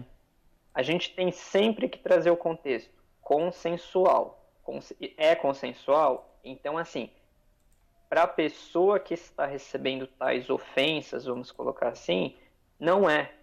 Porque é, cria a fantasia de estar num mundo, um mundo tradicional e passando por aquilo. Mas quando na verdade é um combinado, quando na verdade até não, não trago estímulos a isso de forma nenhuma, mas, por exemplo, é, tem até termos específicos ali que eu até tenho, vou ficar devendo de trazer, que eu não vou lembrar de pontuar, mas é, às vezes você trazer termos de, de viadinho, por exemplo, mas você não está sendo é, criminoso de falar isso, isso, né? Você não, não está sendo sexista, né? É. Você não, não está ofendendo a esse ofendendo é um lado até crime, né? homofóbico né? também, isso. Você você fala escravo, seja ah, um branquelo escravo, um negro escravo, é dentro daquela cena para a pessoa ter aquela sensação que, como a gente já falou, por algum motivo para ela causa algum prazer, um aumento de libido, uma sensação prazerosa passar por aquela situação mas não no contexto da, das duas pessoas estarem ali no, no social e soltarem coisas do tipo. É a mesma coisa, se você pegar um chicotezinho ali e bater numa pessoa, você pode correr o risco de ser presa, se você estiver num contexto fora da cena, né? Então, por que que traz isso para a pessoa? Porque pode ter desenhado cenas que ela passa por aquilo, por algum motivo foi desenvolvendo esse, esse, esse tesão, essa vontade nesse contexto, e vai casando com essas situações. A gente associa a humilhação verbal com humilhação física. É um submisso que toma um tapa na cara, ah, limpa que você não fez direito, ah, é, vai apanhar para aprender a fazer. E aí entra o contexto de humilhação psicológica também, ah, é um complemento, vamos dizer assim. Né? É. Então a pessoa é, entra naquele mundo, naquela fantasia que ela tem da cena a partir da hora que está completa. Então tem que ser física, tem que ser moral, mas a gente tem que trazer de novo, Frank, aquele contexto. Acontece, é, mas tem a responsabilidade com o combinado antes. Isso, e você já tratou disso, eu já vi a respeito disso Isso. também em, em, estudos que eu fiz. Cuidado com o que você vai trazer. É, é, Cito existe... meu exemplo. Fale, continue, conclua, falar. conclua. Então, é, cito como exemplo uma coisa que não me, me atrapalha em nada. Ah, eu estou numa cena. Ah, careca, ah, seu barbudo se, e se isso for uma coisa que me machuca, que a pessoa não está sendo. É, não está no consensual de me falar isso, só está pensando na humilhação, está tá esquecendo. A partir da hora que sai do contexto do consensual, o que eu vejo como saudável é Perfeito. uma das partes parar. A questão chega, não, isso, não dá. Isso. Por isso que a conversa antecipada, eu, eu respeito muito é, domes, pessoas que se colocam nessa situação. Vamos passar por essa entrevista bem esclarecida do que vai acontecer, até onde ambos podem chegar, não só pelo contexto de a machucar numa, numa sessão de sadomasoquismo, mas essa questão gatilhos que você pode puxar da pessoa, você pode tocar numa ferida que a pessoa sofreu bullying, por Isso. exemplo, e você voltar àquela questão, mexer com uma característica física da pessoa que seja mais sensível para ela. Então, tudo tem que estar dentro de um combinado. A partir disso, cabe para a cena, não para a vida, não para o dia a dia das pessoas, mas para a cena, para estimular. Muito bom, perfeito. É, tem aí alguma pergunta? Um comentário com uma pergunta do Lorde. Ah. O cara no dia a dia desenvolve em seu trabalho uma função de liderança. Chefe, encarregado, vive uma enorme pressão na empresa. Pergunta: a submissão pode ser uma maneira dessa pessoa despressurizar? Pode. Pode, porque é, é uma posição imediata, vamos colocar assim, uma válvula de escape para a pessoa não ter uma responsabilidade, mas é, é, ela tem os gostos dela, dela definidos, como a gente conversou. Ah, eu quero passar por essa essa situação. A partir da hora que começa a cena, desliga desse mundo de responsabilidade, de ter que comandar, de ter que dar as ordens. É a pessoa estar numa posição que, ó, aqui eu consigo me libertar, vamos dizer assim. Mas, igual falei, não é um padrão, não é que todo chefe vai ter uma fantasia similar à submissão, né? Mas isso pode vir sim como uma, uma questão para ele prazerosa, porque, meu, aqui eu não preciso comandar nada, aqui eu eu tenho um prazer de estar numa posição que eu não preciso exercer igual com tantas responsabilidades como no meu trabalho, por exemplo. Uhum. Né? Mas aí, claro, compete toda a questão de fetiche da, da pessoa, o que a pessoa gosta. Só o fato da pessoa não estar exercendo uma questão de pressão que ele já faz, o que é algo rotineiro, rotineiro. para ele e, e não faz bem, já é uma fórmula de uma válvula de escape. E se entra no fetiche, se entra com ganho de prazer de alguma forma, melhor ainda, né? Melhor ainda, perfeito. E separar as duas coisas, né? É, exatamente. exatamente. Deixa eu ler separar. aqui. É, e separar. É, show, tô conectado aqui, sou o mestre Sad, Sadik, adorei, tô adorando o programa de hoje. Refaço o convite que eu propus em dezembro sobre um programa sobre a origem dos fetiches, é, uma visão mais social, sociológica e antropolo, antropologia, antropologia. Claro, Sadik, vamos, vamos voltar a nos falar, sim. É, eu de verdade eu estou assim é, segurando um pouco as entrevistas, né? Eu estou trazendo muito mais alguns assuntos que a gente consegue fazer entre eu e a ajuda do César aqui, é, para as pessoas entenderem um pouco mais o que, que é o BDSM, alguns tipos de fetiche, se entenderem, para a gente voltar a fazer alguns programas mais específicos. Como eu trouxe, olha, semana passada eu trouxe sobre Findom, hoje agora a, o psicólogo. Então eu tô indo aos poucos, né? E, e não queimando também muito cartucho, é para quando a gente voltar a, com a voltar com tudo ao normal, né? Na verdade, com essa pandemia, acabou muito prejudicando a vinda das pessoas aqui. E as pessoas querem, não querem o virtual, querem o dia a dia, querem as pessoas aqui, né? Então, por isso que eu tô segurando um pouco, até passar, rezando que passe logo, pra gente não queimar muito cartucho e depois ter que repetir tudo de novo, porque o programa é legal, certo? Ótima tarde, estimada senhora Valentina e querido vira-lata, Sara Castro. Menina Sara, linda, um beijão pra você, seja bem-vinda, viu, gatona? Beijão bem grande pra você, direto de Taubaté. Beijo. Opa, bati a mão. Ah. Regis aqui, adorando, vocês estão muito chique. Beijos pra tu, pro seu vira-lata e beijão pro Dani. Oi, Regis! Um beijo pra Regis também. Um beijo, querida. Seja bem-vinda, viu? Um beijão bem gostoso. Você vê, uma, um, uma outra, outra entrevista que eu quero fazer, que eu já tinha combinado com a Regis no dia que vocês vieram aqui, eu quero falar de velas, eu quero mostrar o trabalho. Como que a gente vai mostrar virtualmente, né? Então, eu tô É. segurando bastante, assim, eu tenho muitos ainda entrevistados para trazer, mas eu tô segurando um pouco, eu tô enrolando aí pra gente, quando tudo acabar, a gente trazer ao vivo e a cores.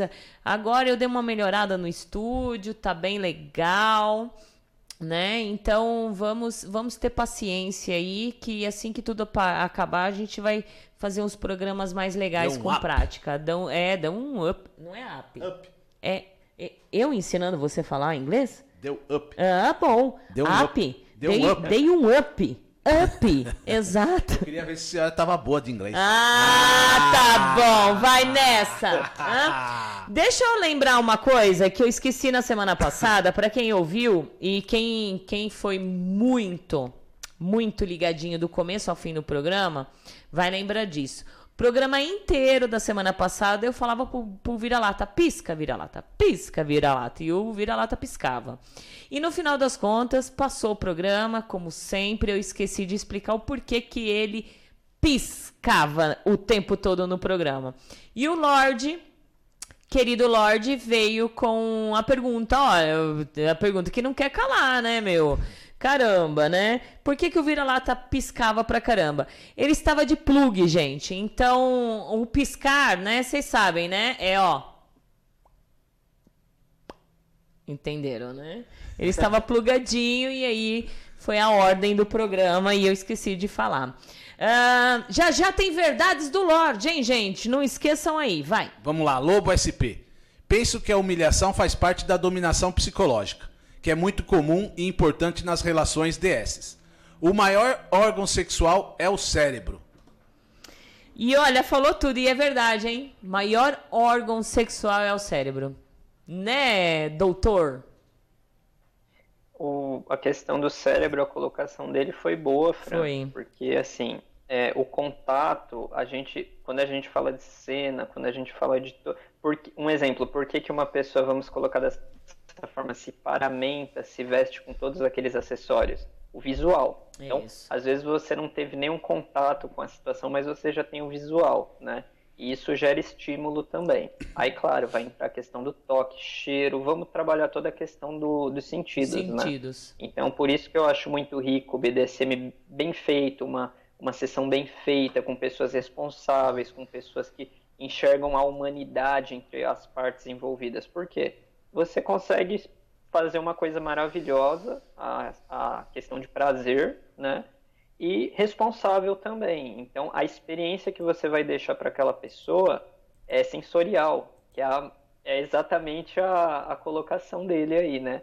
É, você vai deixar uma memória para a pessoa em sentido de, nossa, aquele perfume, aquele cheiro característico que estava ali, o toque, sentir é, a suavidade, a aspereza de algo, é, sentir dor dentro de um, de um limite.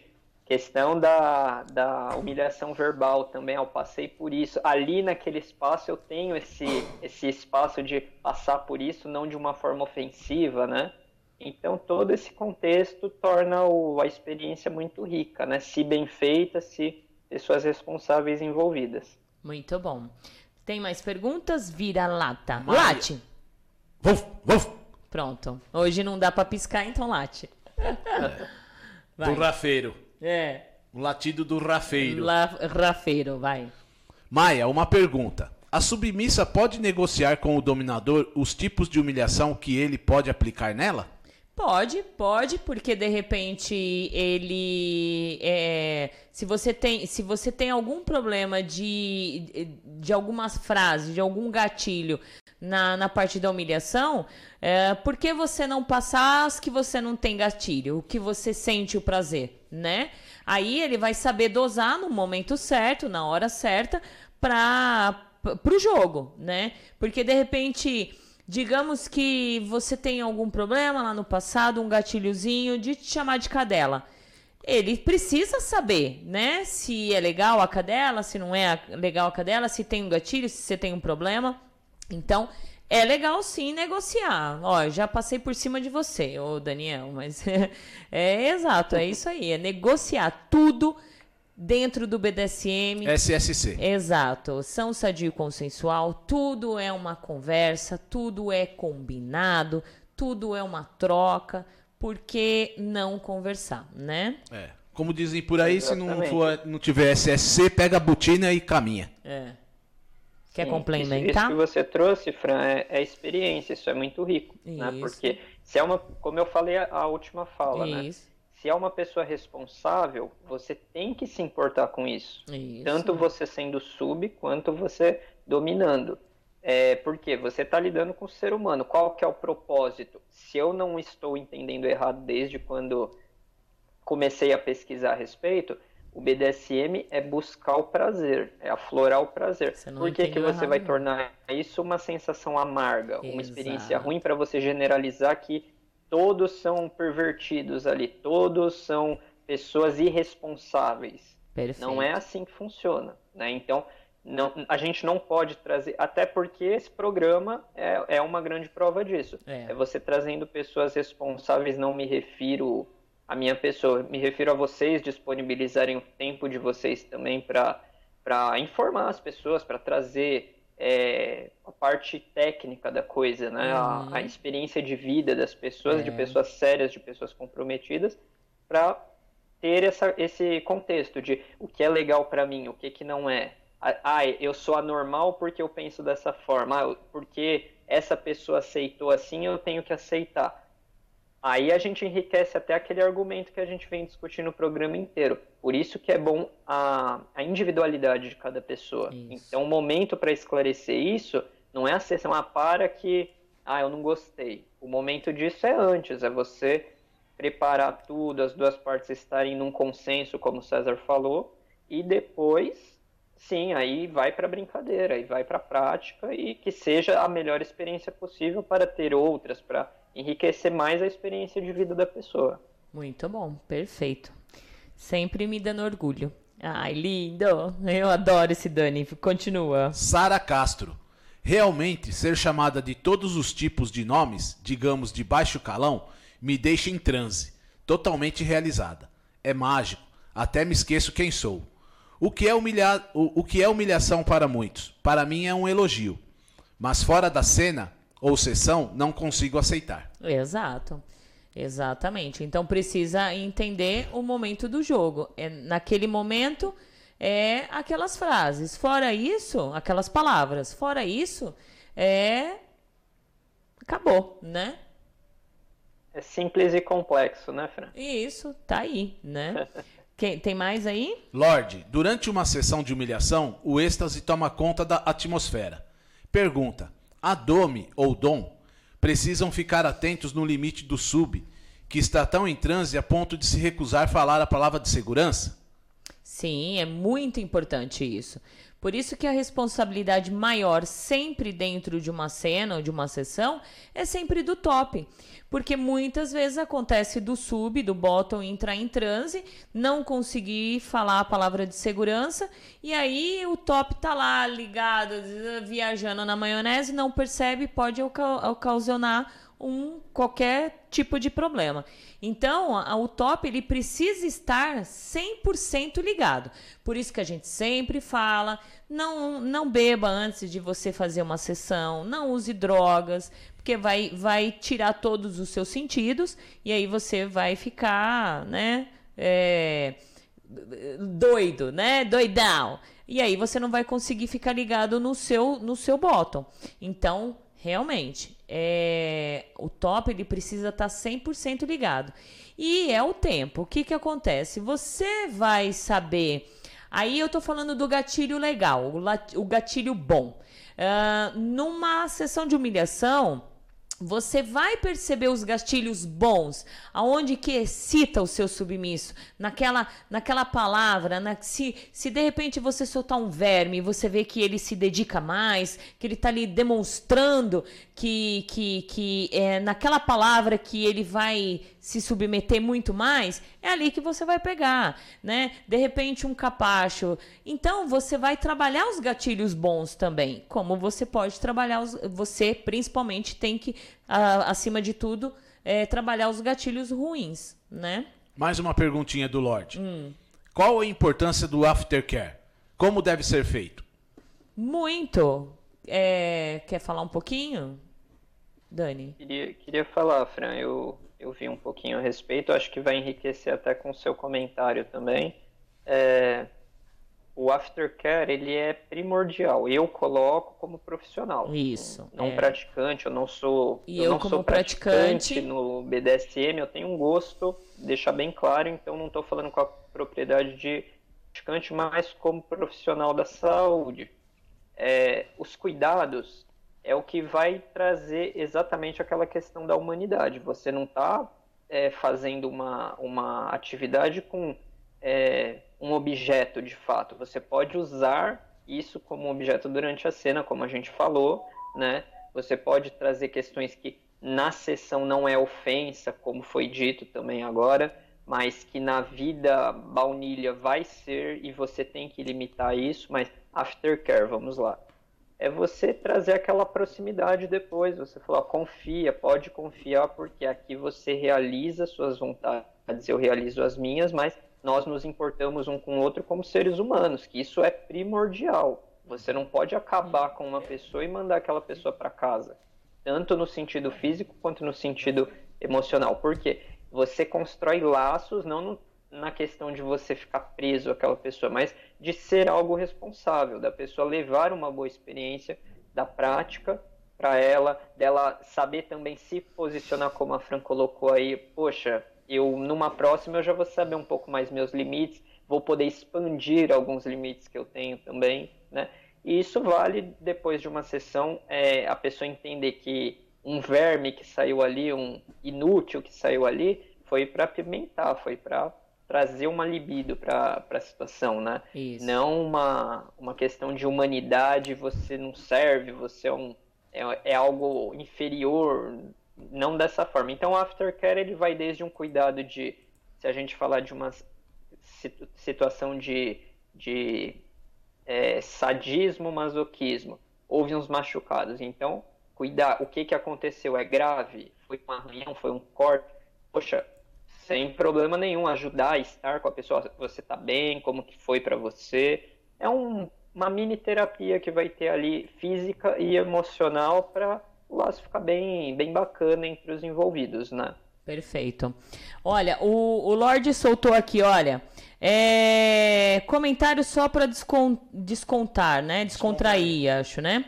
É, alô, alô, o Faustão pediu para avisar que vocês estão atrapalhando o ibope dele.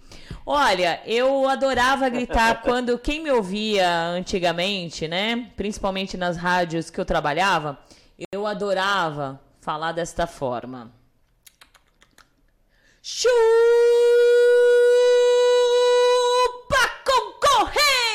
concorrência! Olha que delícia! Que pena que o Faustão não é concorrente, mas estamos Chupa Faustão, derrubando seu ibope. Muito bom. E olha, pra gente descontrair, bora lá para as verdades do Lorde. Segura aí um pouquinho, meu querido Daniel.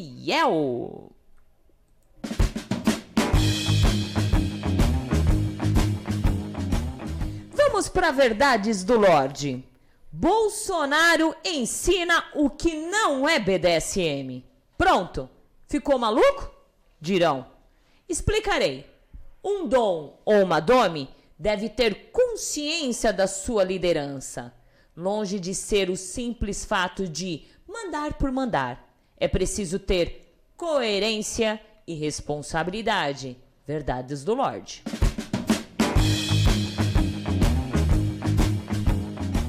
Muito bom! Verdades do Lorde, sempre Sensato, né? Obrigada, Lorde. Um beijão bem gostoso para você.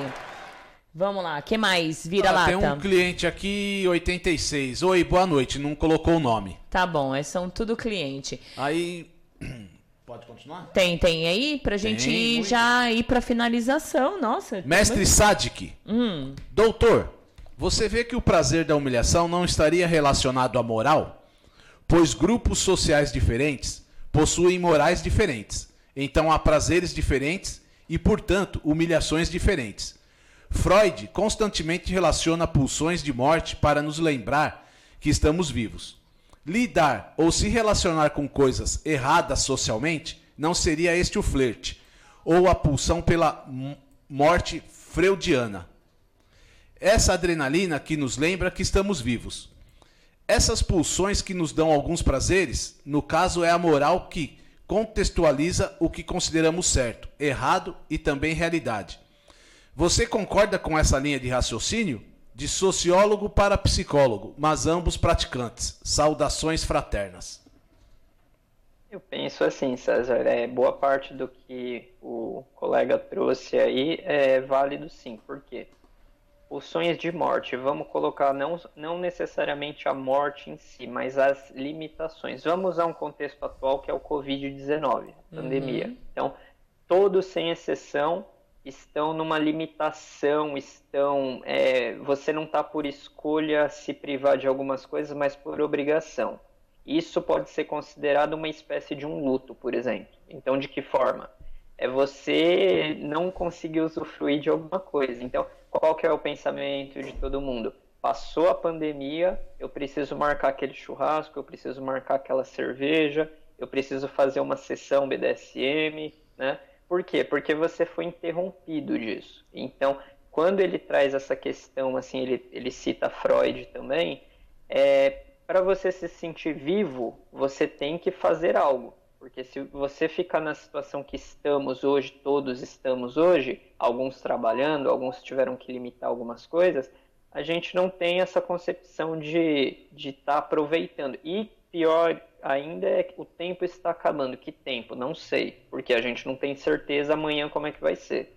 Mas é a questão de você sentir vivo, é você fazer, é você atuar, é você vivenciar, né? Então, essa questão eu, eu concordo sim com ele. Teve só um complemento, César, o finalzinho que eu, eu perdi, que eu não consegui acompanhar essas pulsões que nos dão alguns prazeres. No caso, é a moral que contextualiza o que consideramos certo, errado e também realidade. Você concorda com essa linha de raciocínio? Isso, aí eu, eu tinha perdido essa questão da moral, agora retomei com, com a sua fala. Exatamente, a moral é assim, é, eu acho que deixar bem claro a definição que a gente fez há pouco, de estamos em um ambiente que aqui não há ligação com a nossa vida baunilha, por exemplo. Então aqui cabe isso, isso, isso. isso. Aí seja uma humilhação psicológica, seja uma prática que no, no social não, não vai ser bem vista, né? É, vamos colocar assim, fora a moralidade padrão, fora o moralismo padrão. Se aquilo traz uma, uma sensação de vida para você, é errado para quem? A, a, a, opinião de quem que importa naquilo? Uhum. Não importa desde que você não vá atrapalhar a vida de outras pessoas, você não vai fazer algo criminoso, algo que entra no sentido patológico, né? isso. Fora isso, é, é, moralismo, vamos colocar assim, ah, não pode porque as pessoas, blá, blá, blá, blá, blá, blá. Então, isso não cabe no contexto. Como ele afirmou, é, é um moralismo que fica vago, né? Mas a gente tem que entender e dosar, porque a gente não pode só criticar, a gente tem que se encaixar dentro das realidades que a gente está vivendo. Você não vai praticar em um ambiente que não cabe aquilo. Você não vai agir de uma forma em um lugar que não cabe naquele contexto que a gente está tá falando. Então, a partir disso, se você sabe dosar se é saudável, sem problema nenhum. Perfeito. É, quem tiver pergunta, a gente manda rapidinho, ou acho que. Porque tá, tem bastante gente aqui ainda. Olha, deixa eu ver aqui. Uh, eu vou ler um pouquinho para você. Veja aí a próxima pergunta. Uh, nesse momento de pandemia, muitas relações dessas estão ligadas ao um contexto online. Alguma recomendação para não se é, é, exceder e azedar a relação? Aqui, quem foi que mandou? Ah, vai lá. Então, é, contexto online, Fran, eu acredito que vai entrar na sessão assim de intimidade da pessoa. Eu, eu intimidade assim, é, relação, né? É você ser íntimo da pessoa para você continuar com a mesma o mesmo fluxo. É como se colocasse assim um namoro, um casamento e você não poder ter contato com a pessoa e ter a relação online. Uhum. Se você tiver bem bem íntimo da pessoa, já conhecer, já ter um, um certo laço com a pessoa, eu acredito que dá para ter uma continuidade, porque os dois vão ter a compreensão que fatores maiores não permitem o contato. Mas quanto à prática BDSM, olha, vai limitar bastante, infelizmente. Limita bastante porque, por exemplo, uma pessoa que é, é masoquista, né? Você vai se limitar à humilhação psicológica, mas e aí? Será que não vai faltar algo para essa pessoa? Né? Aí, complementando a pergunta, e como resolver isso? Entra em forças maiores, não se ou você está com um ambiente totalmente preparado para ter aquilo, que eu acho mais complexo, né? É em questão de saúde, tudo aí entra. Por isso que a gente não pode desconectar o social, a vida baunilha, para uma vida Só BDSM, isso. porque se você, se você ignorar o contexto do que a gente está vivendo agora, se torna irresponsabilidade. Né? Perfeito. Né? Então, tem, tem que ser uma junção, um equilíbrio, né? Então, se você vê que dá para ter a prática, entra num consenso que está seguro aquilo dentro do que pode ser realizado, ótimo. Se não, infelizmente, tem a perder e por forças maiores, não há o que fazer. Perfeito. É a Carolina que mandou. Um beijo. A gente vai dar uma corridinha aqui, porque ainda tem a parte da feminização que a gente precisa falar. Ó, o Luiz mandou aqui. Seria muito importante se os praticantes do BDSM levassem para a sua vida baunilha essa postura de observar e cuidar. Pôr em prática o ler, as pessoas que os rodeiam compreendê-los e conduzi-los e, e cuidarem no antes, durante e depois. Infelizmente, é, fora do meio, acabamos não usando essa metodologia. Exato, não se usa né? Só se usa quem realmente vive muito mais o BDSM, como nós aqui, né? A parte que vive. É, eu vivo o BDSM na minha vida baunilha na, e, o BD, e o baunilha na minha vida BDSM. Então a gente consegue fazer isso. Fada Negra ligadinha aqui. Oi, passando para deixar meu beijo. Tô aqui, viu? Beijos pra senhora Valentina, beijos ao Vira-Lata. Fada Negra, linda, um beijo para você. Tô adorando os seus TikTok. Faz tempo que eu não vou no TikTok. Eu enjoei do TikTok, então faz tempo que eu não vou. Mas eu preciso ir lá de novo e fazer uns TikTok. Vai lá. Jack Napier, mesmo, na, mesmo nas sessões mais pesadas e, sobretudo, fora da de sessão, a empatia é tudo. Quem não tem empatia é simplesmente psicopata. Empatia é entender o limite do outro. Lembrar sempre que BDSM é prazer, mútuo. Mútuo, exato, exato. Muitos acham que ah, é o, é o que, é, que prevalece é o meu prazer. Não, gente. Dentro do jogo, o prazer é mútuo. O que vale prevalecer o meu prazer e o submisso Bottom tá lá servindo por servir. Eu preciso sentir o prazer dele para que eu também prevaleça, para que eu cresça dentro da sessão e aí é uma troca de prazer. Então por isso que é o que o Jack falou, eu assino embaixo, é mútuo, né, Dani? Muito bom. Perfeito. Tem mais perfeito. aí? Aqui, verdade. Depois da pandemia vai ficar muita euforia. China abriu essa semana Hermes grife de luxo depois do lockdown e bateu recorde de vendas. 2 milhões de dólares de venda e uma loja só essa semana recorde, em um dia. Valentina Voaini. É, hum, aqui é o quem fez é o Marcho de Sorocaba. Ah, tá.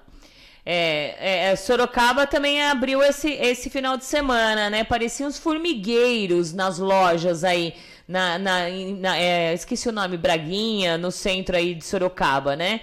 É, lotado, as pessoas realmente não estão tendo consciência. E eu, olha, eu acredito que tem gente fazendo já sessão, sim, viu, gente? É que não querem assumir para não passar vergonha.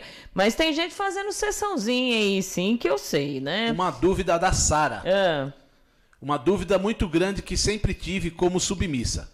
Durante minha primeira DS, com muito custo consegui a permissão de fazer inversão nele. Com o passar do tempo, eu não conseguia mais me satisfazer se não a fizesse. Ele passou a dizer que eu não era submissa. Isso era algum transtorno? Ou achava que era meu maior fetiche com o sexo masculino? Então, César, a gente falou disso um pouquinho antes. É e bom e não te cortando, retomar. só para complementar aqui, ela diz: Ah, detalhe, ele adorava. É, então. Aí tá, tá, tá virando as situações aí, né? Mas tudo bem, vamos lá. Sim, a, a questão assim de ela, quando ela frisa que ela é, passou a só ter, pelo que eu entendi, né, passou a ter um gosto só por isso, é, ou trazer isso como uma, era, Ela era passou a isso ter esse gosto ou ela satisfazia, né? Vou ler aqui de novo. É, eu entendi que parece que ela desgostou. Durante minha primeira DS, com muito custo, consegui a permissão de fazer inversão nele. Ah, tá. Ah. Com o passar do tempo, eu não conseguia mais me satisfazer se não a fizesse. Ah, tá, entendi, entendi. Só se, só se satisfazia fazendo essa, essa ação, né? Isso. Correto. Isso. Então, quando ela frisa essa questão de só a partir disso que ela conseguiria se satisfazer, isso sim pode, não estou afirmando, pode entrar num contexto da gente observar como uma possível. é, Eu acho falar patologia é uma coisa forte, mas assim, uma obsessão, acho que é uma palavra mais, mais neutra, né? E isso não é um problema, mas tem que ser estimulado outras experiências a partir disso, porque isso pode limitar, vai limitar. E, por Isso. exemplo, se a pessoa não gosta mais ou não dá a tal prioridade que ela está dando para isso também, ela pode ter uma frustração, ela pode acabar, olha, não faz mais sentido para mim. E aí a caça dela de procurar alguém que dê a mesma ênfase nisso igual a ela, limita muito o, o- as pessoas que ela vai poder ter uma prática, porque aí tem que escolher especificamente ou ter um contato especificamente com alguém que priorize da forma que ela prioriza. né? Ela não vai se satisfazer de fazer algumas vezes, mas sempre tem que ter. E por isso que se torna algo que é- aí sim entra a patologia, porque traz um sofrimento, a pessoa fica frustrada com mais facilidade, não é qualquer sessão que vai. Não digo qualquer diminuindo, mas não é uma sessão simples, uma sessão que antes poderia ser boa, que vai satisfazer ela. Sempre vai ter que ter aquele contexto com uma certa frequência. Perfeito. É, o Lorde fez uma pergunta aqui, né?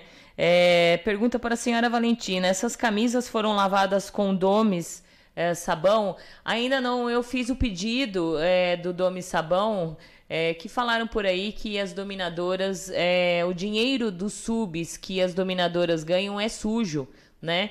E aí o Lorde fez uma, um meme aí com um sabão, dome e tal.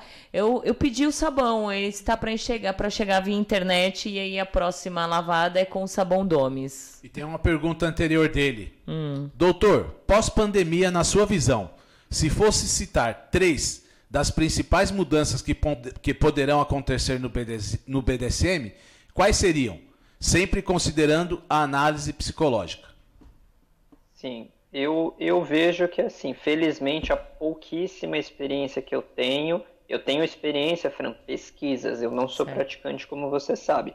Um, um pouco, até cito vocês, um pouco do que eu tive contato com muita felicidade foi estar no programa e aprender um pouco também com vocês, porque eu não, não vim aqui ensinar ninguém Isso. BDSM, eu vim trazer alguns pontos para nós todos os, os ouvintes, telespectadores dialogarem com a Isso. gente também. Cada um tem sua sua parcela e experiência para estar Isso. contribuindo, né? Isso. Então, a- respondendo a pergunta, eu acredito que todos vão ter um cuidado maior com a saúde, que eu acho que é primordial. Então, a- aquela pessoa está em condições é, mentais de fazer isso, não só por ser uma pessoa que está que tá sofrendo algum transtorno, que está passando a tomar uma medicação. Eu digo saúde em si. Você está bem fisicamente, é, emocionalmente para estar participando disso. A questão da limpeza, higiene, que eu acho primordial também, Fran. É, não é você sair dominando a pessoa de qualquer forma. A pessoa tem um gosto ali, a gente citou a podolatria. A gente sabe o que está envolvido, por exemplo, um dirt fit ali. Uhum. A pessoa pode ter um extremo prazer em em lamber os pés que estavam descalços ali sujos, por um tempo, né? é. Tá, encardidos ou levemente sujos, vamos colocar assim. Mas o que, que eu me refiro à limpeza? Pós a sessão, poxa, se cuida, né? É, você ter uma higiene pessoal com aquilo, eu acho que é, é o básico do que a gente está fazendo agora. O que, que a gente está fazendo? Uma máscara no, na rua, quem precisa sair ou quem precisa trabalhar, se higienizar, então, por que, que a gente está fazendo isso? Para não piorar uma situação. Uhum. E agora eu acho que as pessoas acordaram mais para esse contexto. No BDSM eu vejo a higiene, a, os cuidados com o ser humano, como a gente já citou. Você está bem emocionalmente, fisicamente para isso? É, o combinado, olha, para ser bom para ambos vai ser assim. Então eu acho que esse, essas reflexões vão, vão estar mais à tona depois. É. Eu, eu acredito que as pessoas vão se acostumar muito com o que, que tá tendo agora no virtual e não vão sair muito mais no virtual, não, viu? Eu acho que é, ficou... é uma, uma melhora, né? Vamos dizer assim, dependendo do que a pessoa procura, né? A gente fala de saindo levemente do BDSM, mas a gente vê home office, a gente vê essas questões na, na vida baunilha. É, é uma, um a mais aí que pode vir como uma, uma novidade, né? é. né? As empresas optarem mais por, por ao invés de lo, locar algum lugar, mas dar um home office para Quem sabe o pessoal vai praticar BDSM home office? É. Quem sabe a partir depois da pandemia o pessoal resolve e pratica BDSM home, home office. officer. É, também. É, dependendo do que gosta, é. quem sabe, né? Vai, continua aí. Eu sou Yasmin, escrava do mestre Renato. Eu gosto de humilhação em público, me excita muito. Isso é normal? É normal. Tudo é, é normal. normal. Vamos, vamos colocar, né, Fran? Normal. É. O que, que é normal? É aquela clássica, né? Mas é. assim, é, não há uma, uma, um problema nisso, porque é, desde que você, vocês praticantes estão em, entre pessoas voyeurs ali que, que não tenham uma concepção contrária ou ofenda essas pessoas, porque se vocês estiverem num, num espaço, aí a gente entra na questão se tiver. Do, da consensualidade, vendo, é. Eles conseguem dar um complemento. Uh, né? no ouvido. Se você. Oi? Eu, não, me deu uma coceira aqui no ouvido. Ah, tô brincando, desculpa. se, se você se você estiver num contexto de um ambiente que não permite algumas coisas que seja ofensivo para as pessoas que estão vendo, cabe a quem está praticando ter essa percepção. É. Mas por exemplo, você está num lugar que você vai fazer a sessão para outros praticantes que veem aquilo com uma normalidade, veem como uma sessão que não vai ser ofensivo, sem problema nenhum. Se o fetiche entrar na questão da adrenalina de estar num lugar que as pessoas não estão preparadas para isso, o que eu penso é que assim, tenha-se um cuidado para não passar o, o, seu limite, não atingir o limite, o limite do próximo. Do próximo exatamente, eu, é muito é, eu importante. Vejo, eu vejo o respeito, assim, a gente colocar o meio social. Às vezes o meio social que é, que é, digamos, ofensivo, que é ditador, pode ser o próprio BDSM para a vida baunilha. Isso. Olha, eu tenho que empurrar a goela abaixo essa prática e todo mundo tem que aceitar. Não. Não. Eu acho que para no seu limite, respeita e deixa o limite da pessoa também parar no seu, ficar é. um paralelo ali para ninguém invadir o espaço de ninguém. É, exatamente. Vamos lá. Ah, Lobo SP, um comentário dele aqui. Que estranho uma submissa gostar de inverter e um dom gostar de ser invertido. É, bem, bem. Parece estranho. que os papéis foram trocados. Exato, é bem estranho, mas tudo bem. É, a gente comenta na próxima vez. Vamos lá. Não vejo a hora de acabar esse isolamento. DS ou SM virtual para mim não existe. É. é esse aí é, é, eu concordo sempre com ele. É, uma exato. prova do que a gente falou. É. Vamos lá, vamos rápido, vamos correr aqui que a gente já está chegando a duas horas e meia de programa. Vamos lá. Próximo. Acho que depois dessa crise, dois cenários são possíveis. Ou as pessoas vão se dar conta da vida como é simples e curta e vão começar finalmente a seguir os clubes e, faz, e fazer sessões saindo para, para saindo das sombras? Isso. Ou, ao contrário, ficarem extremamente com medo de doenças e entrar em contato com pessoas e esvaziar totalmente os, os encontros do meio. É. Que é o mais provável. Amigo. É, tem o mais provável, eu acho, né? Não sei. Vamos. A gente só vai ver se a gente. É, só vai ver, na, no momento certo, né? Deixa eu ver aqui. Uh, tem outra coisa aqui. Demônia. Demônia. Caraca, esse horário tá me matando. Eu só acordei agora. Eita, demônia linda. ah, é duro, mas já já a gente muda, se Deus quiser. Ou não sei. A Carolina, né? É, eu vou ler aqui. Prazer é, é uma coisa viciante em contexto DS. A parte dominante guia a parte que se submete a nível cada vez mais alto do prazer, de prazer. Como uma pessoa poderia se blindar para não ficar dependente de, de outra nesse aspecto, doutor? Olha, é igual eu, a gente conversou, né? Eu acho que dentro do combinado, às vezes as pessoas levam já para a prática. Eu acho que antes aquele processo de combinado, de você estar tá em negociação, como é chamado, né? Você tem que abordar tudo isso. Né? Hum. Claro que assim a, a consistência, a prática, a mesma pessoa, as manias que adquirem dentre as, esses, esses episódios que você tem contato e práticas com essa pessoa, você pega gostos, você pega. É, exatamente como um relacionamento, você pega o hábito, você se acostuma, né?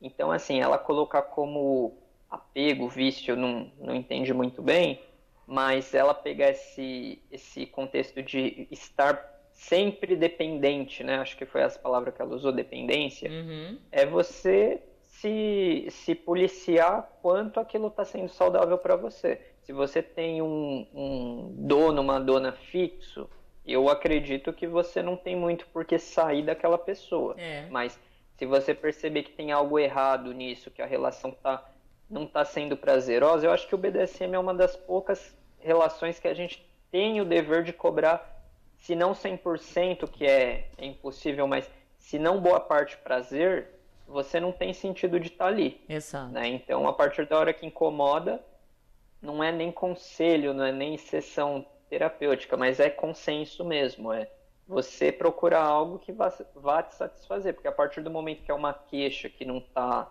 não está sendo legal é porque aquilo não está mais fazendo sentido. É isso. É, eu, vou, eu vou falar da, da feminização. Eu acredito que você tem uma resposta só, como todas elas, né? A gente procura tanto e a gente não consegue achar uma resposta rápido. E aí, enquanto a gente termina aqui, eu peço para o pessoal já mandando tchau, porque a gente, a gente já está passando muito do horário, né? E a minha gravação aqui vai até duas horas e meia mesmo, então eu estou preocupada.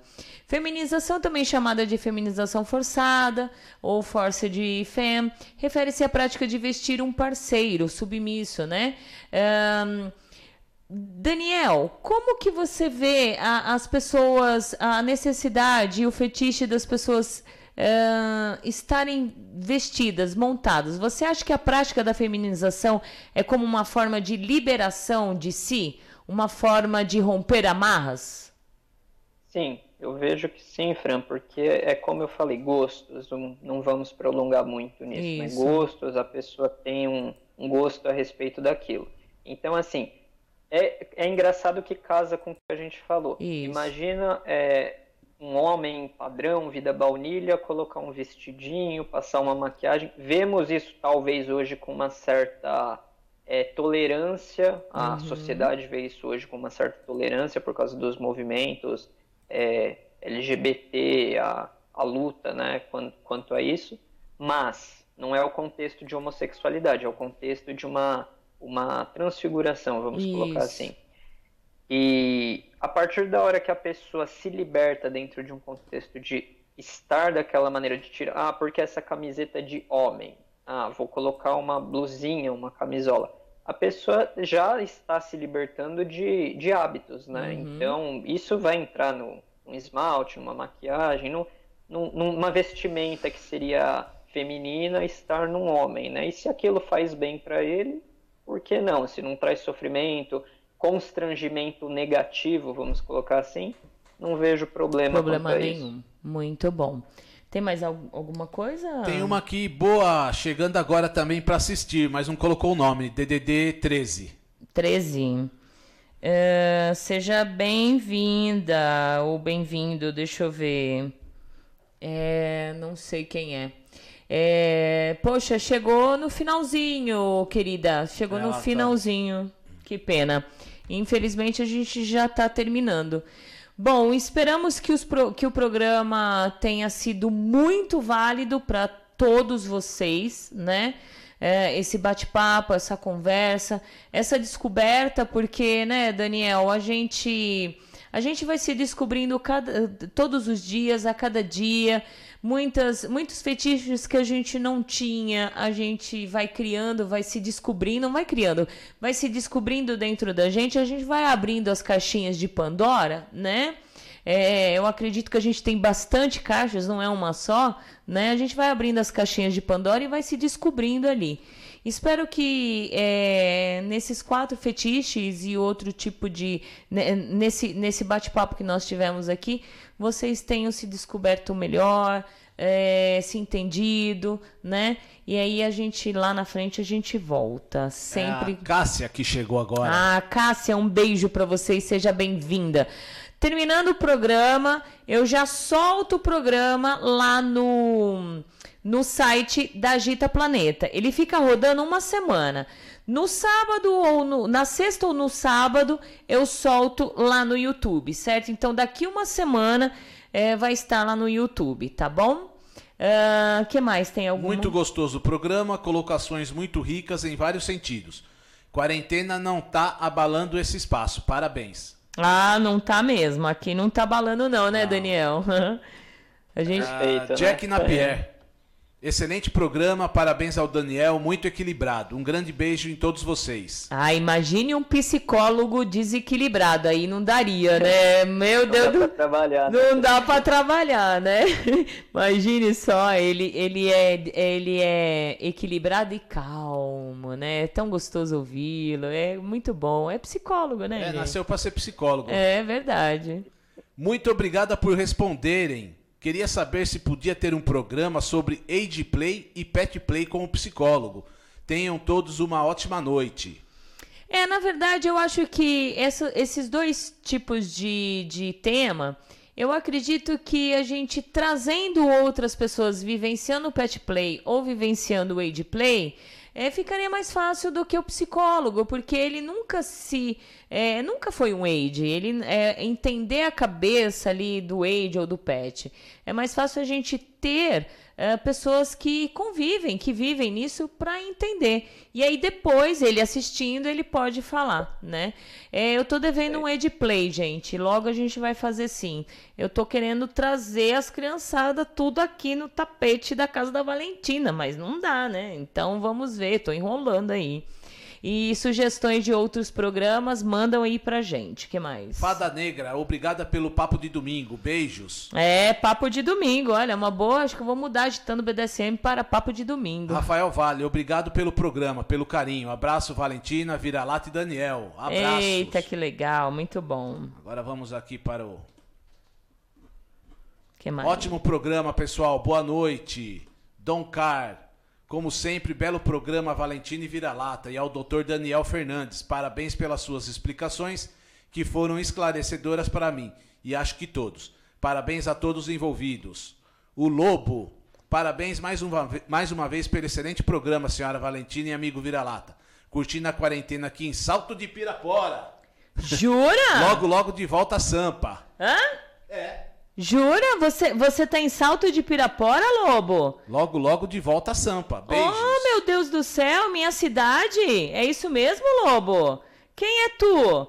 Ah, me procura aí pra gente conversar. Tá em Salto de Pirapora? Vou mandar você passar lá na frente da casa da minha mãe e fazer um coração que eu tô morrendo de saudade da minha mãe, da minha filha, dos meus, da, da, dos meus netos que tá, o segundo tá chegando. Tô morrendo de saudade. Aí eu vou começar a chorar que nem Chiquinha, ô doutor. É, muito bom. Sara Castro, muito obrigada pela resposta, Daniel. Ótima semana, senhora, e, vai, e vira lata. Excelente programa. Beijos. Beijos. Daniel, quer fazer alguma é, consideração ou despedir? Queria, queria uma despedida, Fran, é rapidinha também.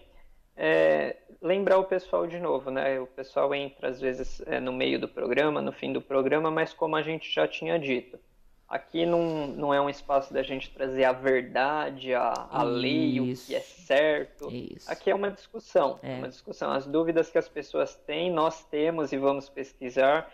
Trago o contexto profissional também que facilita, a formação acadêmica que facilita, mas a todo momento é uma discussão. Pode chegar um colega amanhã no seu programa e não concordar comigo. Isso. Então isso é normal, né? Então eu acho que só enriquece. Quanto mais argumentos, quanto mais pesquisa, experiência de vida também de todo o pessoal que participou aí, é super válido. E o que constrói é um programa aí com o tempo que a gente fez e, e gostoso para todo mundo, né? É, exato. E, e também eu tô para receber um, um material, não é vira-lata? Um material, um acervo, mas um acervo que quando eu mostrar todo mundo vai babar, né? Tô para receber. E isso vai ser muito bom para estudo, para documentários. E aí quando eu receber, o Daniel, eu gostaria de você aqui para você olhar junto comigo, para você ver a diferença eh, do passado, a, a diferença do presente e, a e como vai ser diferente lá no futuro, né? Então, eu quero agradecer essa pessoa que confiou na Valentina, confiou no meu trabalho e vai repassar esse material lindo, maravilhoso. Então, não sei para quando, se é daqui um ano, daqui dois anos, se é para amanhã, mas eu tô com o material, fiquei babando aqui. Então, vai ser muito bom também. Ana, obrigada pelo programa, enriquecedor, sempre agregando conhecimento. E o Lobo? Sim, senhora. Estou no portal de Pirapora, sítio dos meus pais. Beijos. Ai, que legal, gente. É tão bom ouvir conterrâneos, né, que estão lá na cidade. Ai, é muito legal. Lobo, um beijo pra você, gente. Portal de Pirapora, eu tenho minha tia que mora aí. E, e quando ele for pra lá avisar nós, pra ele passar na sogra Domi e trazer docinho pra nós, né? Docinho. muito bom. Lobo, adorei. Depois entre em contato comigo lá no no WhatsApp pra gente conversar, pra eu saber quem é você. É tão legal isso, né? Saber que tem gente da minha cidade, gente. É muito não, legal. ele não é de lá. Eu sei, mas é. Hum, hum. Ah, meu Deus do céu, viu? Dani, muito obrigada. Muito obrigada mais uma vez por estar aqui, por dividir seu conhecimento, por ajudar a nós a, a nos entender um pouco mais. Aí, é, passar esse tempo todo aí de domingo, quase três horas de programa, sentadinho, deve estar com a bunda quadrada. Mas muito obrigada mesmo, Dani, obrigada. Obrigado vocês, Fran. Eu falo para você, para o César, a forma que vocês me receberam desde a primeira entrevista. Eu era um, um ouvinte, telespectador, né? E o carinho que vocês sempre tiveram. A visita que eu fiz aí magnífica também. Recomendo quem tiver oportunidade quando, quando você convidar também, porque é uma experiência maravilhosa. E a confiança, o laço que a gente tem, todos nós, até, até hoje, que vai continuar. E quando precisar, a gente tá junto sempre aí. Verdade. Olha, o Lorde falou assim: Senhora Valentina, Vira-Lata e Doutor Daniel, mais uma aula. Obrigada sempre, me ajudando a evoluir em meus estudos. Muito obrigada a você também por contribuir aqui com a gente em todos os sentidos. A Cássia falou: ansiosa para assistir tudo a íntegra do, do programa. Sou sua fã, Valentina. Domina- é, dominação me fascina. Um beijo para você e seja sempre bem-vinda. Terminou o programa, é só o tempo de carregar no, né, baixar, mandar lá pro servidor e aí vocês já ficam ligadinhos. Dani, muito obrigada. Tem mais alguém? Alguém? Escravo Podo, alguém? boa noite, minha dona linda e poderosa. Beijos pernas. nos pés lindos. Olha, e passam, ficam com inveja. Enquanto eu fiz o programa inteiro, o Vira-Lata estava aqui, ó, ó, fazendo massaginha no pé da Valentina. Mil e uma utilidades. É, morram de inveja. Igual bombril. É. Apresenta, lê, lê, faz massagem, é isso mesmo. Agora eu preciso tirar minha perna daqui. Pronto. E o lobo está digitando. Muito bom. Dani, dispensando você, muito obrigada. Um, quer, quer passar suas redes sociais? Você acha que é válido? Passo, passo sim. Eu, eu uso mais o, o Instagram, né, o profissional, DF Psicologia 22. D de Daniel, F de Fernandes. DF Psicologia 22. Dá para entrar em contato comigo. Eu não respondo, Fran, muito direct, porque eu uso mais para o profissional mesmo, posts, alguma coisa, mas eu acabo lendo se for é, válido interesse, é. algo do tipo, válido, né? Desculpa o, o filtro sincero, mas é. se não for uma coisa muito válida, eu não entro em contato. Se for, quiser um contato, quiser seguir, a gente conversa. Você atende assim. particular também? O particular eu uso Dani FC22. Não, mas aí você faz atendimento particular, isso? Faço, faço sim. Ali dá para marcar se a pessoa tem um interesse de tem um interesse de é, marcar alguma sessão, é, sessão psicológica. Tá? Isso. de marcar alguma sessão psicológica. É, dá para a gente entrar em contato também, porque cabe, como eu falei, eu, eu passei a, a propaganda para vocês, né? A psicologia não tem censura.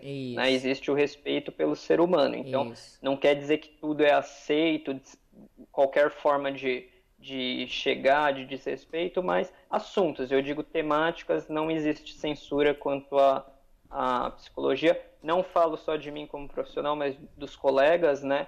Procura um psicólogo, que é sempre bom, não é, não significa que você está doente, é um autoconhecimento e pessoas que estão abertas a ouvir e acolher. Ótimo. Isso que é o, o importante, né? Perfeito. E olha, para a gente fechar aqui, é, nós entramos no programa de visitas, né? Visitas pelo site do programa. Assim que eu acessei, tinha 28 mil redondo, 28 mil visitas na, no, na, no site. Nesse exato momento, fechando agora o nosso programa, nós tivemos 28 mil 573 visitas. Então, automaticamente, teve 573 pessoas visitando durante a ao programa de três horas. Ganhamos da Globo, da Record, é. do SBT, de todo mundo hoje. Muito bom, é muito feliz, muito feliz mesmo. Tem pra gente fechar? O Lobo, claro, senhora, estou à disposição. Parabéns mais uma vez pelo programa. Estou acompanhando sempre a senhora. Beijos. Obrigada. Beijos para você, Lobo. E manda um beijo aí para Salto de Pirapora. Dani, um beijo. Muito obrigada. Beijo. Gente, muito obrigada. Fiquem com Deus. Ó, tô te desligando aqui, tá, Dani? Pra gente fechar. Obrigada, Dani. Beijo. Tchau, gente. Tchau. Que delícia. Fechando o Dani aqui. Gente, obrigada. Até o próximo domingo, se Deus quiser. Fiquem com Deus. Se cuidem. Usem máscara. Não saiam de casa por qualquer coisa. Saiam por necessidade. Cuidem-se. E aí a gente volta na próxima no próximo programa. Beijos, fiquem com Deus. Fomos! Tchau!